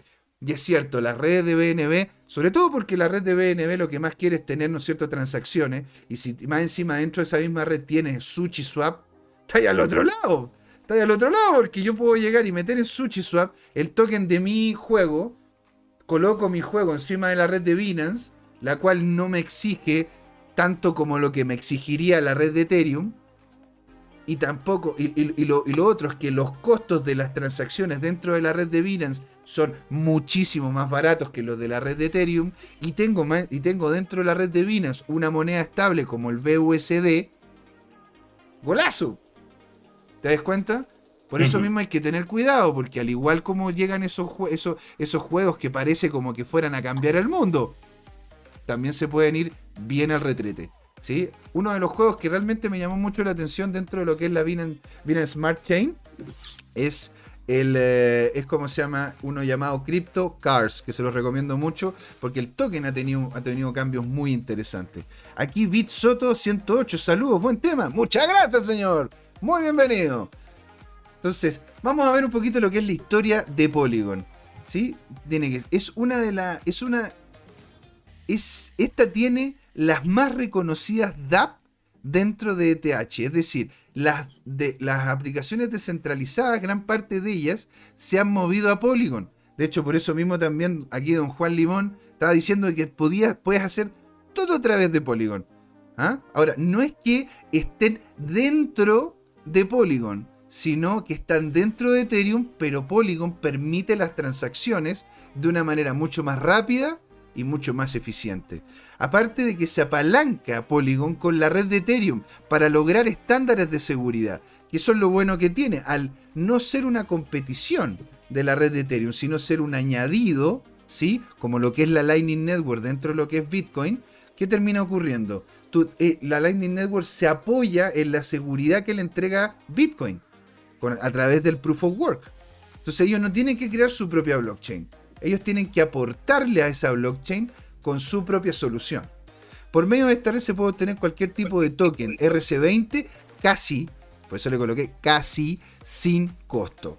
Esta fue fundada en 2017 por un grupo talentoso, de verdad, eran, cabros muy, muy power. Lo estuve investigando a cada uno por separado y la verdad que tienen, tienen su bagaje sobre este asunto, donde eh, fueron, tenían mucho conocimiento en Solidity y un enfoque al crecimiento de la red, convirtiéndose en los primeros, literal, los primeros criptomillonarios de India. ¿Sí? Y ahí están los nombres, los cuales si ustedes quieren pueden, pueden ¿cómo se llama? Anotarlos. Yo la verdad que los voy a, los voy a vilipendiar porque yo, ¿cómo, cómo voy a hablar así en, en, eh, hindú? Sería Jainti Kanani, Sandip Nailwal, Nailwal y Anurag Arjun. Bueno, si lo dije bien, lo dije mal, bueno, ahí ustedes lo, me lo pueden colocar. De repente, de repente alguien me va me hablaba en el chat referente a eso. Bueno, son estos, son estos tres chicos. ¿Cómo fue el inicio de Polygon? De hecho, uno de sus fundadores creó lo que se llama Plasma. ¿Qué es Plasma? En 2017, donde e, era una solución que de hecho la había pensado Vitalik, la colocó en uno de sus Twitter, diciendo esto podría ser una solución interesante para lo que es la red de Ethereum. La cual, esta es una red especializada, la cual realiza copias de Ethereum, copia de la red de Ethereum. ¿Te acuerdas cuando hablamos de, Subspace con, eh, con, el Leo, con Leo Salgado? Que se supone que la, el modelo de negocio detrás de Subspace es que tú pudieses literalmente hacer una, una un, poder guardar de forma consistente poder guardar de forma consistente lo que son los snapshots o las instantáneas de lo que va ocurriendo dentro de la red en específico que tienes tú o que tú creaste, de tal forma de que de allí, ¿sí? Vayas pudiendo tener la tranquilidad de que si llega a haber cualquier problema en la red, ah, mira, aquí está la foto de cómo estaba anteriormente, ¿sí? Es como antes de pintar, sacáis foto al muro para ver dónde estaban los cuadros y así después los, vaya, los colocáis donde mismo y nadie se entera. Esa es, la, gran gracia que tiene, ¿no es cierto? Esta, entre comillas, plasma. Ahí Juan Limón nos comenta. Eso es plasma. Me hizo comprar un poco de Matic a 0,05. O sea, golazo, pues, don, Limón. Señor Limón, golazo. Golazo, pues, señor. Ahí, ahí, ¿cómo se llama? Que ya lo haya comprado a ese precio. Este, Polygon incorporó, de hecho, esta red, esta red paralela para hacer instantánea o sea, para, hacer instantáneas, que serían los, estos snapshots, ¿sí? De, y esta blockchain se llamó Himedao, ¿sí? Puede que lo haya escrito mal porque lo, eh, venía, como se llama, en un audio en específico que yo escuché que se llama Himedao. Y tiene un consenso de tipo delegado como proof of stake. ¿Sí? Y eso lo vamos a ver más adelante de cómo es que se hace esto a través de lo que es Matic. Lo bueno de Polygon es que de hecho está pensado para poder ser agnóstico ¿sí? Independiente que tenga una cercanía gigantesca, porque claro, está escrito en Solidity, a lo que es Ethereum. El toque de Mating también está pensado para el pago de las transacciones en la red Plasma de Polygon. La red de Polygon puede soportar, como lo que te comentaba tras bambalina, ¿no es cierto? Que realmente te, levantó la ceja, Jorge. Entre, entre 7.000 y 10.000 transacciones por segundo. Lo cual no deja de ser. ¿Cuántas, cuántas transacciones por segundo puede, puede em, Lightning? Em, lo olvidé. Tengo de referencia que Visa puede procesar como 50.000 transacciones por segundo como 50.000 transacciones por segundo. Pero Lightning está con una escalabilidad gigante. ¿eh? ahí, lo, dejamos, se lo decimos inmediatamente. ¿no? Después, este, las, bueno, puede entre 7.000 y 10.000 transacciones por segundo, ya que, ya que eh, es una red que no puede tener más allá de 100 validadores por red. ¿Sí? Porque hay diferentes redes. No es como Ethereum, que hay Ethereum. Bueno, está Ethereum y Ethereum 2.0 que tiene la dinámica de stacking. Se los puedo ceder, perfecto. Pero dicho eso, el tener, ¿no es cierto? Esta red, literal, esta, esta red que te permite una serie de redes paralelas, las cuales pueden comunicarse, donde por red no haya más de 100 validadores, hace de que la red per se sea rápida. Porque tienes menos que validar, porque el bloque se genera más rápido. ¿Te das cuenta? Este, Polygon era anteriormente llamado, y por eso tenemos este token, la red Matic o Matic Network. ¿sí? Y fue cambiado el nombre a inicios del 2021, o sea, hace relativamente poco hicieron el rebranding. Y lo hicieron para mostrar un cambio, de que no, no, no, dejaron de ser solamente una capa 2 como una capa de ayuda a lo que era la capa principal de Ethereum para terminar siendo una suite de herramientas, no solamente para la escalabilidad de Ethereum, y, sino que hablamos de una escalabilidad hacia otras redes. Y cuando hablamos de escalabilidad, que la otra vez, como se llama, le estaba comentando este tema a un amigo que, que ¿cómo se llama? Él es abogado y me, quería saber más de temas cripto, me decía, ¿pero qué es la escalabilidad? Porque me habla, no, es que vamos a escalar la escalabilidad. La la escalabilidad en este caso hablamos de que es rápida, de que es eficiente, de que se puede fácilmente crear una nueva red, incluso paralela. Se valían, se, ¿cómo se llama? Se hace la delegación de nodo y listo, se parte con ella. ¿Sí? Hasta ahora, hasta ahora se, voy bien, ¿no es cierto, Jorge? ¿Encuentras que hay alguna duda, algo que me quieras comentar? Está, perfecto. Mira, la, mayor referencia que tengo, eh, que yo me había quedado, quería, quería comprobar, es que la vez que comentamos en el programa, estaba del orden, la primera vez, estaba del orden de mil transacciones por segundo. Y después, yo te diría, como en septiembre, que no, no, acuerdo si lo comentamos, eh, estaba del orden de, de, de, 2000. Eh, que se compara con, más o menos 4.000 transacciones por segundo eh, para TISA, según ScoreChain, que se supone mm. que es una consultora especialista en medir rendimiento. Yo encuentro poco. A mí eh, me parece haber leído que, que, que, era del orden de decenas de miles. De hecho, algunas de estas famosas tokens con ciertas redes, eh, se supone, hablamos de que la escalabilidad estaba del orden de los eh, 50.000 transacciones por segundo, en teoría. ¿ah? Bueno, claro, ahora imagínate. Solana debería estar en, ese orden, probablemente. Bueno, no digo que acuérdate, acuérdate ahora cantidad. Ahora, eh, acuérdate que cuando estuvimos hablando con Ricardo Ruano, que le mandamos un saludo, él, él nos comentó que Solana, claro, tenía una rapidez importante, ¿sí? una rapidez de movimiento importante, pero que todavía no han llegado al potencial que tiene, este, se supone, la red. Ahora, se supone que la red de Polygon puede soportar entre 7.000 a 10.000 transacciones, pero no ha llegado a ese punto todavía. ¿sí? Dado de que para poder llegar a eso se requerirían otras redes más y necesitaría una cantidad de movimiento mucho más grande que la que tiene ahora. Dicho eso, está empezando a tener un movimiento importante por los valores de la red de Ethereum. ¿sí? Y acá al lado yo coloqué una, una coloqué, como se llama? Una, un cuadrado, un cuadradito donde sale justamente cómo es que se hace esto. En donde aquí todas estas son lo que se llaman las, las, eh, ¿cómo puedo decir? Las, las, las cadenas o las redes hijas de lo que es la red principal, que es la red de Ethereum, que es la red padre. ¿Sí? O la red madre, bueno, no sé, está lo mismo. La red, la, red, la red, ¿cómo se llama? Principal, en de donde esas otras redes van creando constantemente copias. Después, ¿cuál es el funcionamiento? Aquí la verdad que no le coloqué una foto porque en definitiva no encontré una foto que le diera a la completitud de cosas que quiero decir acá. En el norte principal, el norte principal de esto es justamente mejorar la rapidez de la red de Ethereum. Eso es lo primordial. Sin aumentar, lógicamente, los costos y manteniendo un nivel de seguridad que tiene, ¿ah? porque tiene un nivel de seguridad bastante, bastante interesante. La forma en cómo lo hace es literalmente haciendo copias de lo que es la red de Ethereum, llamada las redes hijo, y que, que son alrededor de 500 veces, ¿sí? entre comillas eso, 500 veces más rápida de lo que es la red tradicional de Ethereum. esta red corre paralela, al ladito, ¿sí? de lo que es la red de, la, red de Ethereum como una red, una red intermediaria de nodos validadores que periódicamente mandan estas snapshots o instantáneas de qué es lo que está ocurriendo en la misma, en la misma red a la red de Ethereum también. Por lo tanto, si llega a haber cualquier tipo de problema en la red de Polygon, bueno, voy a la red de Ethereum y saco el último, el último, el último snapshot, la última instantánea de la red. Por lo tanto, evita mucha pérdida y muchos problemas. ¿Sí? Esto. Eh, el, problema, el, problema es el.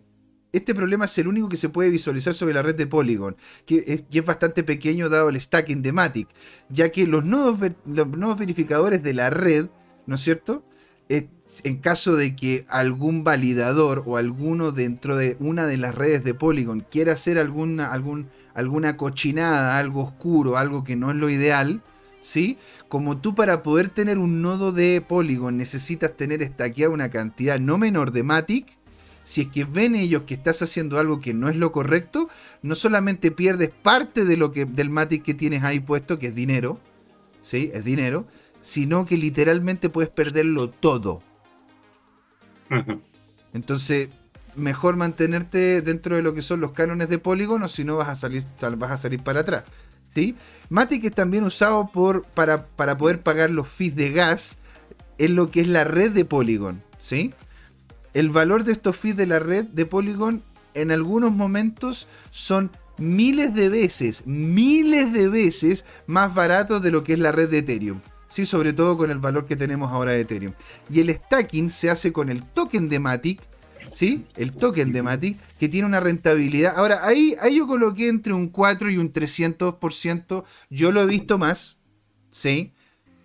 Pero, dicho eso, está más cercano al 4% que a los 300, porque todo depende de la cantidad de, de estaqueo que existe de Matic, ¿sí?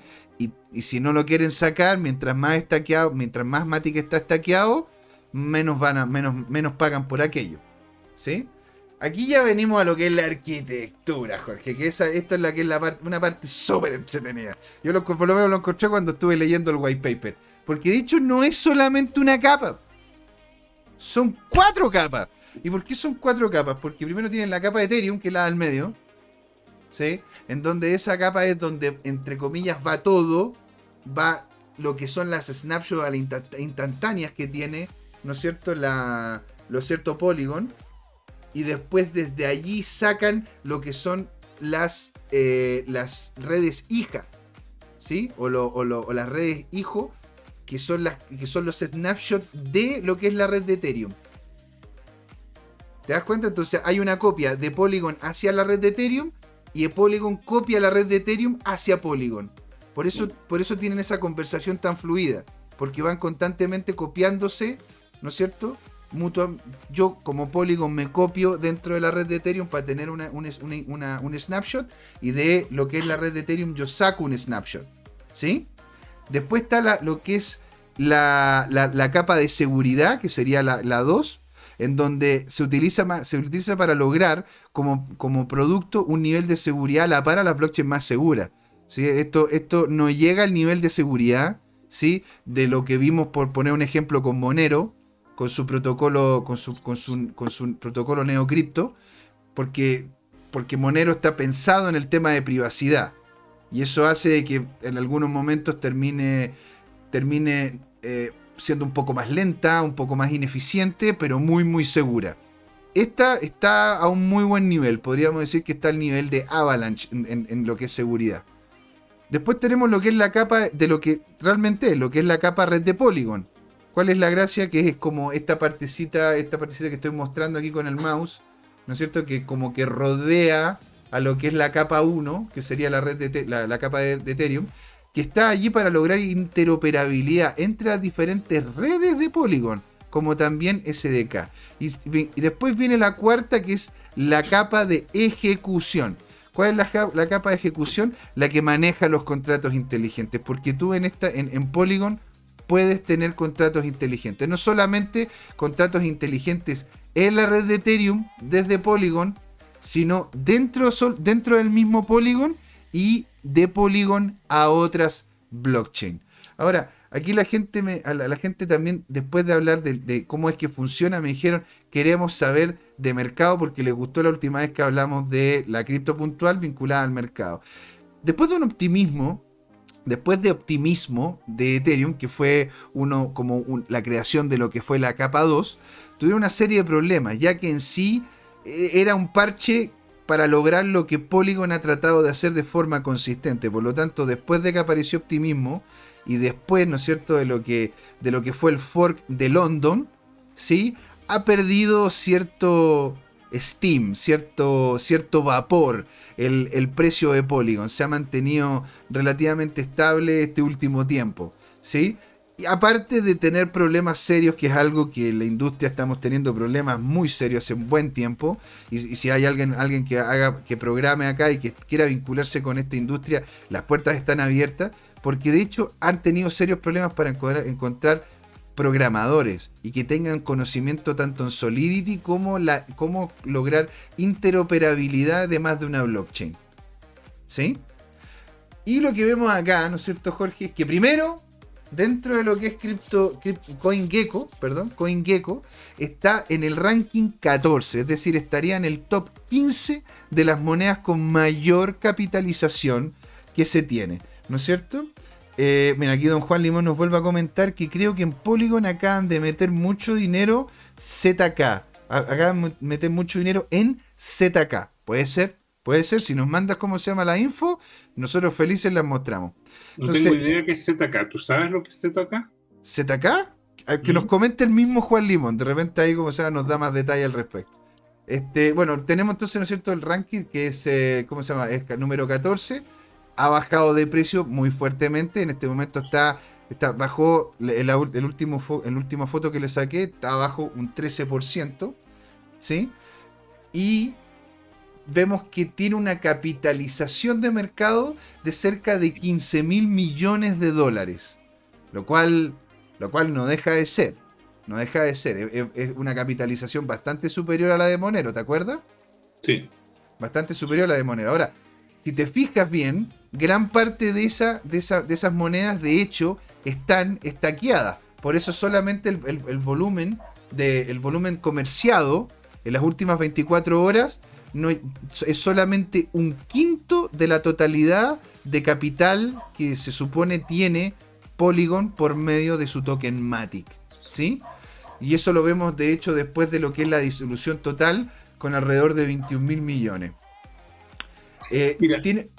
Perdona que te interrumpa, pero ZK, como comentó Juan, es una iniciativa que significa Zero Knowledge. Y la idea es que es, lograr, eh, en el fondo, eh, dar eh, facilidad para, para, que no te puedan rastrear las transacciones que hacen los usuarios en la blockchain. Mira, o sea, otro nivel de seguridad como casi lo que sería el Monero. De hecho, aquí, aquí nos dice Juan Limón que nosotros, 2 del 8, nosotros recientemente anunciamos que nuestra estrategia se enfocará a colocar alrededor de un billón de dólares para ZK, o sea, soluciones basadas en ZK, Zero Knowledge. Eh, continuando con el anuncio de Polygon y Tanatatán, nosotros hemos continuado nuestra búsqueda de volvernos eh, un Zero Knowledge powerhouse, o sea, poder llegar y simplemente poder hacer este tipo de transacciones en lo que es la blockchain de Ethereum. Imagínate sin que haya el traqueo que te pueden hacer porque las mismas wallets también, al igual que Bitcoin, son abiertas. Pues uno puede llegar y si sabe de, cuál de, de qué wallet es de, quién, de qué persona, puede literalmente saber cuánto, cuánto es lo que ha movido y todo. Y eso sería, dígame. Y además, eh, eso es una política que permite que, en el fondo, si estás en la red de Ethereum, eh, se pueda eh, llegar y enchufar, por así decirlo, esta subred o cualquier nodo con cero conocimiento entre el validador y el que realiza eh, la transacción. ¿Cómo que se llaman esos, esos no? los verificadores? Entre el, comprobador y el verificador. Claro, claro. Entonces, eso es lo que podría decir de parte del mercado. Bueno, y vemos, ¿no es cierto?, cómo es que, sobre todo este último día, ha tenido una baja, una baja más o menos potente, ¿no es cierto?, dentro de lo que son las 24 horas de los 2 dólares y medio hasta cerca de los 2 dólares 2. Pero si es que hubiésemos desde un principio posicionado algún cierto nivel de capital en lo que era Matic, imaginemos el último año, solo el último año, tomando en cuenta de que este proyecto viene desde antes del 2019, ¿eh? pero si lo hubiésemos metido en el último año, habríamos tenido una rentabilidad de cerca del 12.224%. En los últimos 30 días, alrededor de un 15%, y en los últimos 14, solo los últimos 14, tenemos un 28,5% de ganancia. Ahora, ¿eso por qué es? Porque la gente claramente al ver de que la red de Ethereum está tan cara como está, utiliza Matic y si tengo una cantidad de capital que no lo puedo mover, lo dejo estaqueado en Matic y así me puedo pagar las transacciones de forma más fácil, más sencilla, más barata. ¿Sí? Por lo que este, esta baja de precio que se, está, que se está viviendo en este momento de parte de Polygon o de Matic sería una, sería una posición bien interesante si es que alguno de ustedes quiera futuro hacer movimientos DeFi de Decentralized Finance o temas de compra o venta de NFT para no tener que pagar la red de Ethereum, esta es una buena opción. ¿Sí? Ahora, ¿cómo usarlo? Porque también me comentaron en más de alguna, alguna vez. Porque vamos, vamos mejorando, estoy ir pimponeando, ir generando el producto perfecto. Vamos a ir puliendo constantemente lo que vamos mostrando. Entonces, ¿cómo puedo yo usar? ¿No es cierto? Lo que es Polygon. Lo primero, tienes que abrir tu Metamask, ¿sí? Después apretas los tres puntitos que están arriba a la derecha. Te fijas estos tres puntitos que están acá, ¿sí? Que estoy marcando en este momento con el mouse. Seguido a eso, hacemos el botón clic a lo que es expandir view o expand view o expandir, ¿no es cierto? La, visión de, que se tiene de, de esto. ¿Sí? Dicho eso, lo que hacemos con esta expansión es que va a aparecer, ¿no es cierto?, una web, una web nueva. Esta web nueva, la gracia que tiene es que... Ah, se nos fue Jorge. ¿Qué sucedió con Jorge?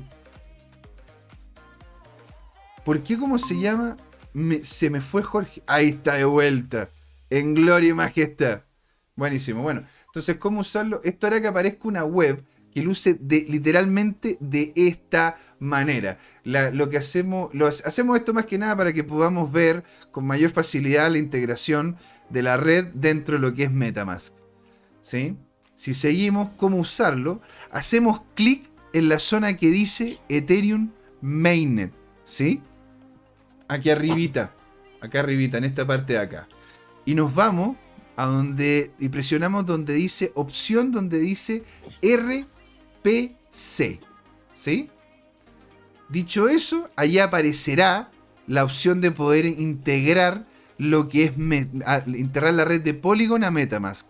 Los que nos siguen hace un buen tiempo recordarán que hicimos algo parecido con Alonso Moyano cuando quisimos conectar lo que era la red de, de. ¿Se acuerdan o no? Que, tú, que teníamos que meternos, hacer la integración con la red de Binance, con la Binance Smart Chain, teníamos que colocar toda la información correspondiente y eso es lo que literalmente tenemos que hacer acá. ¿Cuál va a ser el nombre de la red? ¿Cuál va a ser el, el RPC, el, URL en definitiva? ¿Y dónde puede uno saber esto? Literalmente en, esta, en este link. Este link que va a quedar abajo ¿sí? dentro de, la, de, los comentarios del video que vamos a subir nosotros, ¿no es cierto?, a YouTube para que el que quiera lo puede ver a futuro. ¿Y cómo se llama? Y una vez hecho esta conexión, o haber colocado en, esto, en, esto, en, esto, en estos espacios anteriores todo lo que tiene que ver con la, con la red, le apretamos el botón guardar o save, ¿sí? Y eh, se hace, ¿no es cierto?, la conexión de la wallet de Polygon con tu MetaMask haciendo envío desde otros proyectos DeFi, ya sea como los que se ven acá, Aave, eh, ¿cómo se llama? Compound, el mismo Binance, este, este de acá, que este triángulo de acá, este triángulo de acá se llama, es el token eh, de atención que le llaman, que es el token que utiliza, em, que utiliza Brave, que es un navegador, el cual bloquea todo lo que son los, eh, los avisos publicitarios. BAT, perfecto, muchas gracias. Eh, Basic Attention Token, creo que es o no. ¿Sí o no, Bitsoto? Ahí me lo puedes decir. Sería genial si me lo puedes ratificar, pero eso es una manera en la cual a través del navegador Brave tú recibes eh, como avisos publicitarios y te pagan por, por verlos. ¿Sí? Entonces uno, uno hace eso y se los envía, pero, pero ojo, ah, no es simplemente enviar los tokens de la red de Ethereum a Polygon.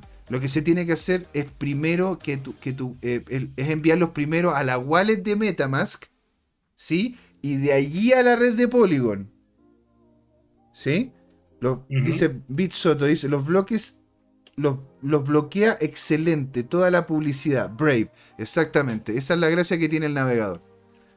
Después, esta es la que tiene más puntos en definitiva, para poder justamente hacer, ver cuál es lo que le llaman el puente Matic. Lo primero que se tiene que hacer es enviarlos a Metamax, eh, primero porque de esta manera se pueden utilizar, se puede utilizar el puente Matic para que pasen de la red de Polygon, pasen a la red de Polygon sin ningún tipo de problema. Lo que sí para hacer esto requiere una cantidad de Ether y de Matic para poderlo hacer. ¿Sí?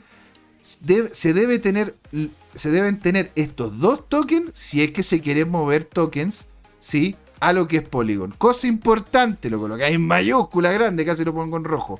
Cuando quieras enviar tus tokens a Metamask, recuerda, ¿sí? Cambiar a la red mainnet de ETH antes. Si no, vas a perder el traslado. ¿Por qué? Porque yo al principio les expliqué cómo poder hacer la integración con Metamask. ¿Sí? pero una vez que se hace la integración con MetaMask, va a quedar puesto allí en la configuración como que es esa la red a la cual Metamask está conectado. Antes de mandarse sus propios tokens, métanse de nuevo a Metamask, Y una vez metidos en Metamask, colocan, ¿no es cierto?, de que quieren cambiar la red a la red mainnet de Ethereum. Para que les envíen primero los le envíen los, los, los tokens RC20 allí y después lo puedan enviar a lo que es la red de, de Polygon. ¿sí? Volvemos al website de Matix a conectar la Metamask. Y un pro tip: si que tienes problemas porque no ves Metamask, ¿sí? Eso tiende a ser más que nada por un conflicto que se tiene entre, entre la red de Polygon con Metamask y lo que es la wallet de Coinbase. ¿Sí? Porque hay un conflicto entre esas dos wallets, las cuales, eh, las cuales terminan generando más problemas que soluciones. Y, eh, pero en grande, a grandes rasgos lo que se puede hacer es desinstalar la red, la, lo que es la wallet o lo que es la red de Coinbase de lo, de lo que es Metamask. Pero ojo, si haces eso, tienes que necesariamente tener el mnemotécnico, tener las palabritas, ¿no es cierto?, de la wallet de Coinbase, porque si no, vas a perder los fondos que tienes dentro de esa wallet. ¿Sí? Después de conectar la wallet, después de conectar la wallet, se firma la transacción, tan simple como eso, con el botón de acá, el cual vamos a colocar Sign, y te redirigirá a lo que es la red de Polygon, a la wallet de la versión 2, yo de hecho tenía desde la versión 1, y presiona el botón que dice mover fondos a Matic Mainnet, ¿sí? Este, este botoncito de acá que le coloqué, que le coloqué un cuadradito rojo. ¿Sí? Seguido a eso, esto te llevará a lo que es el puente de Matic. ¿Sí? Este puente es donde se van a poder hacer tanto los swaps como el mover las monedas de tu wallet, de lo que es la Ethereum Mainnet, a lo que es la red de Polygon, desde Metamask. Después aquí otro pro tip para hacer un primer movimiento de esta manera, ¿no es cierto? Para poder saber también cuáles son los valores de las transacciones, porque es importante, porque uno no solamente tiene que tener Matic, tiene que tener Ether y tiene que mover sus propios tokens. Bueno, pero eso, eso, eso, tiene, eso tiene su porqué, porque así también vaya a pagar menos por hacer este tipo de movimientos a través de los DeFi, ¿sí?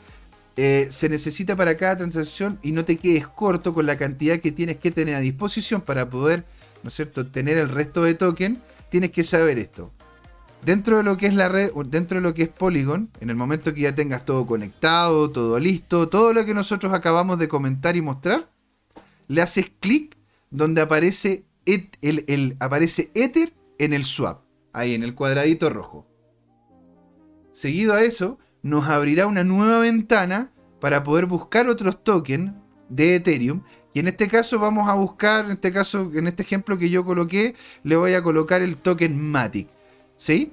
Y coloco de hecho lo máximo que podía en ese momento con la plata que yo tenía en, esa wallet, ¿no es cierto? En, esa, en esa instancia de, de, de, ¿cómo se llama? De Metamask, lo compré la mayor cantidad de Matic que podía.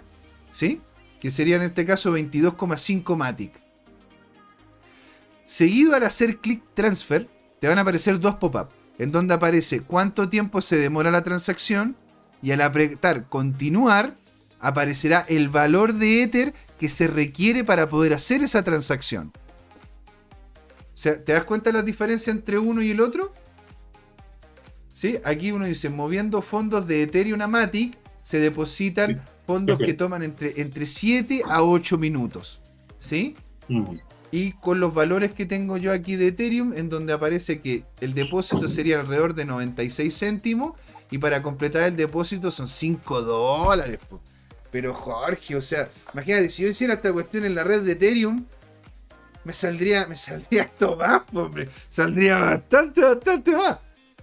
Entonces, bueno, para darle, al, darle continuar nuevamente, eh, le, le tendrás que entregar permisos a tu puente Matic para que tenga acceso a tus tokens de Matix en tu billetera de Ethereum. Eso es peligroso, ¿eh? eso, ah. eso, es fuente de, estafa. ¿Para qué estamos con cosas? Bueno, si compraste Matic para usarla dentro de la red de Polygon y lo tienes en una wallet en específico con, en donde no tienes la totalidad de tus capitales, es una buena opción como para poder tener transacciones dentro del mundo DeFi, las cuales están bastante más baratas de lo que cuestan ahora. Por lo tanto, es un riesgo que yo estoy dispuesto a tomar. Muy bien. Después de, después de eso, para ir cerrando ya, te van a pedir de nuevo que hagas la confirmación del depósito y listo, señor. Listo, señor. Estaría todo listo para las transacciones. Y esto también se puede hacer en Aave, en Compound y una serie de otras plataformas DeFi, de forma tal de que se pueda mover los capitales pagando el mínimo costo que tiene la red. Lo cual hace que todo esto sea maravilloso, increíble y estupendo. ¿Qué les pareció Matic? ¿Lo utilizarían? ¿Le ven la utilidad? Bueno, aquí, ¿no es cierto? Ya estuvimos, de hecho, conversando con don Juan Limón. La utilidad que le encontró él, fantástica. El poder comprar NFT sin tener que pagar los gas fees. De poder comprar todo lo que tiene que ver con DeFi. Poder tener movimientos en DeFi sin ningún tipo de problema. Todo eso y más. Baratito, rapidito y seguro. Así que esa sería, en definitiva, la, la presentación, señor. Pasamos al conversatorio y a cinco minutos de terminar el programa. Así que, señor, me encantaría tener su feedback al respecto de esta presentación, esta pequeña presentación que acabo de hacer sobre lo que fue, es la. No fue una pequeña, fue muy ilustrativa. Eh, te agradezco el trabajo de, de ilustrar con todo detalle cómo es el proceso de conexión y de advertir, por un lado, los beneficios de, usar eh, esta subred o red secundaria y también los riesgos. Así que, buen trabajo, José Miguel. Muchas gracias. Me voy a, me voy a, dar un auto, me voy a dar una auto palmada en la espalda, así como. Muy, muy bien.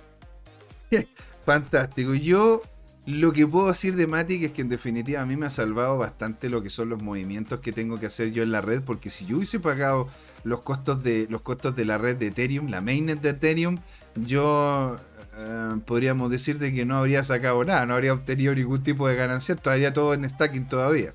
Así que es muy importante el reconocer lo que esta red le entrega en usabilidad a lo que es la red de Ethereum, dado los precios que en este momento tienen. ¿Sí? La idea detrás de Ethereum, después del fork de Ethereum, después de, después de lo que vimos con optimismo y todo lo que se viene con Ethereum 2.0, se está viendo de que cada vez más Ethereum como moneda va a pasar a ser casi como una dinámica de como un token de gobernanza.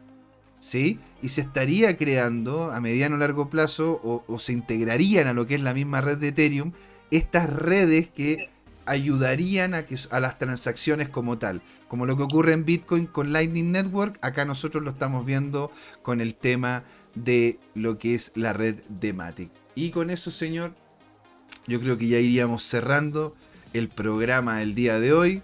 ¿Usted quiere, como se llama, comentar algo? ¿Algo que nos quiera decir antes del cierre? Solo comentarte que mientras hacíamos el programa empezaron a explorar velas verdes tanto en Bitcoin como en Ethereum, lo cual hace prever que estaríamos llegando o ya superando un, suelo importante. Aleluya. Hubiéramos alcanzado el, el puntual y vamos a ver si esta tendencia puede eh, sostenerse mañana viernes en que viene después del fin de semana en que aparecen cosas raras. Fin de semana sabemos que hacia el domingo en la mañana en eh, el meridiano de Chile, digamos, eh, en el uso horario nuestro, eh, es cuando se observan los precios más baratos de la red. ¿Ya? Porque, porque los días domingos o los fines de semana los, los brokers se, desconectan y se meten en, en actividades familiares, digamos. Entonces, eso, bueno, algo, algo, algo para actividades familiares que tengamos los traders, pues, pues oiga, pero ya, pues, ¿Cómo es la cosa? ¿Nos va a tener trabajando todo el rato? Me siento, me siento explotado. Así, así que ojalá que prospere esta tendencia. Me, estoy, estoy en completo alineamiento con usted, señor. Yo desde acá le agradezco a todos los que nos comentaron. a todos los que fueron parte de esta transmisión. A don Juan Limón, un abrazo grande a usted, para su señora, para todos los suyos. Aquí Bitsoto, que lo, ¿cómo se llama? Que genial escucharte. Ojalá escucharte de nuevo acá con nosotros. Estuvimos también con, eh, con, ¿cómo se llama? Con Coque Fischer, estuvo comentándonos, estuvo hablando con nosotros, también estuvo hablando Tomicro 2021 y muchos otros más en otras redes sociales porque yo tengo acá como 25 pantallas y me están todos hablando al mismo tiempo, así que muy agradecidos por estar ahí. Acá José Miguel despidiéndose, don Jorge Gatica, porque esto fue... ¿Qué fue lo que hicimos ahora? ¿Por, esto fue entonces, don Jorge? CryptoTime, ¿por qué? Porque fue hora de hablar de criptos. Fue hora de hablar Gracias, de José Miguel. Ahí nos vemos, señores. Ahí, chaito, chaito. Hola, amigas y amigos. Antes de irnos, les queríamos recordar que esta comunidad CryptoTime la hacemos todos. Así que siempre invitados a nuestros canales de difusión en Twitch, Twitter, YouTube, LinkedIn y Facebook. Búsquennos como CryptoTime, con I latina, así, latinos como nosotros. Los esperamos para intercambiar información, hacer nuevos amigos y conexiones en este hermoso mundo del blockchain y las tecnologías descentralizadas. Los invitamos a suscribirse para recibir información sobre nuevos episodios y les mandamos un gran saludo de acá, Jorge Gatica y José Miguel. Nos vemos.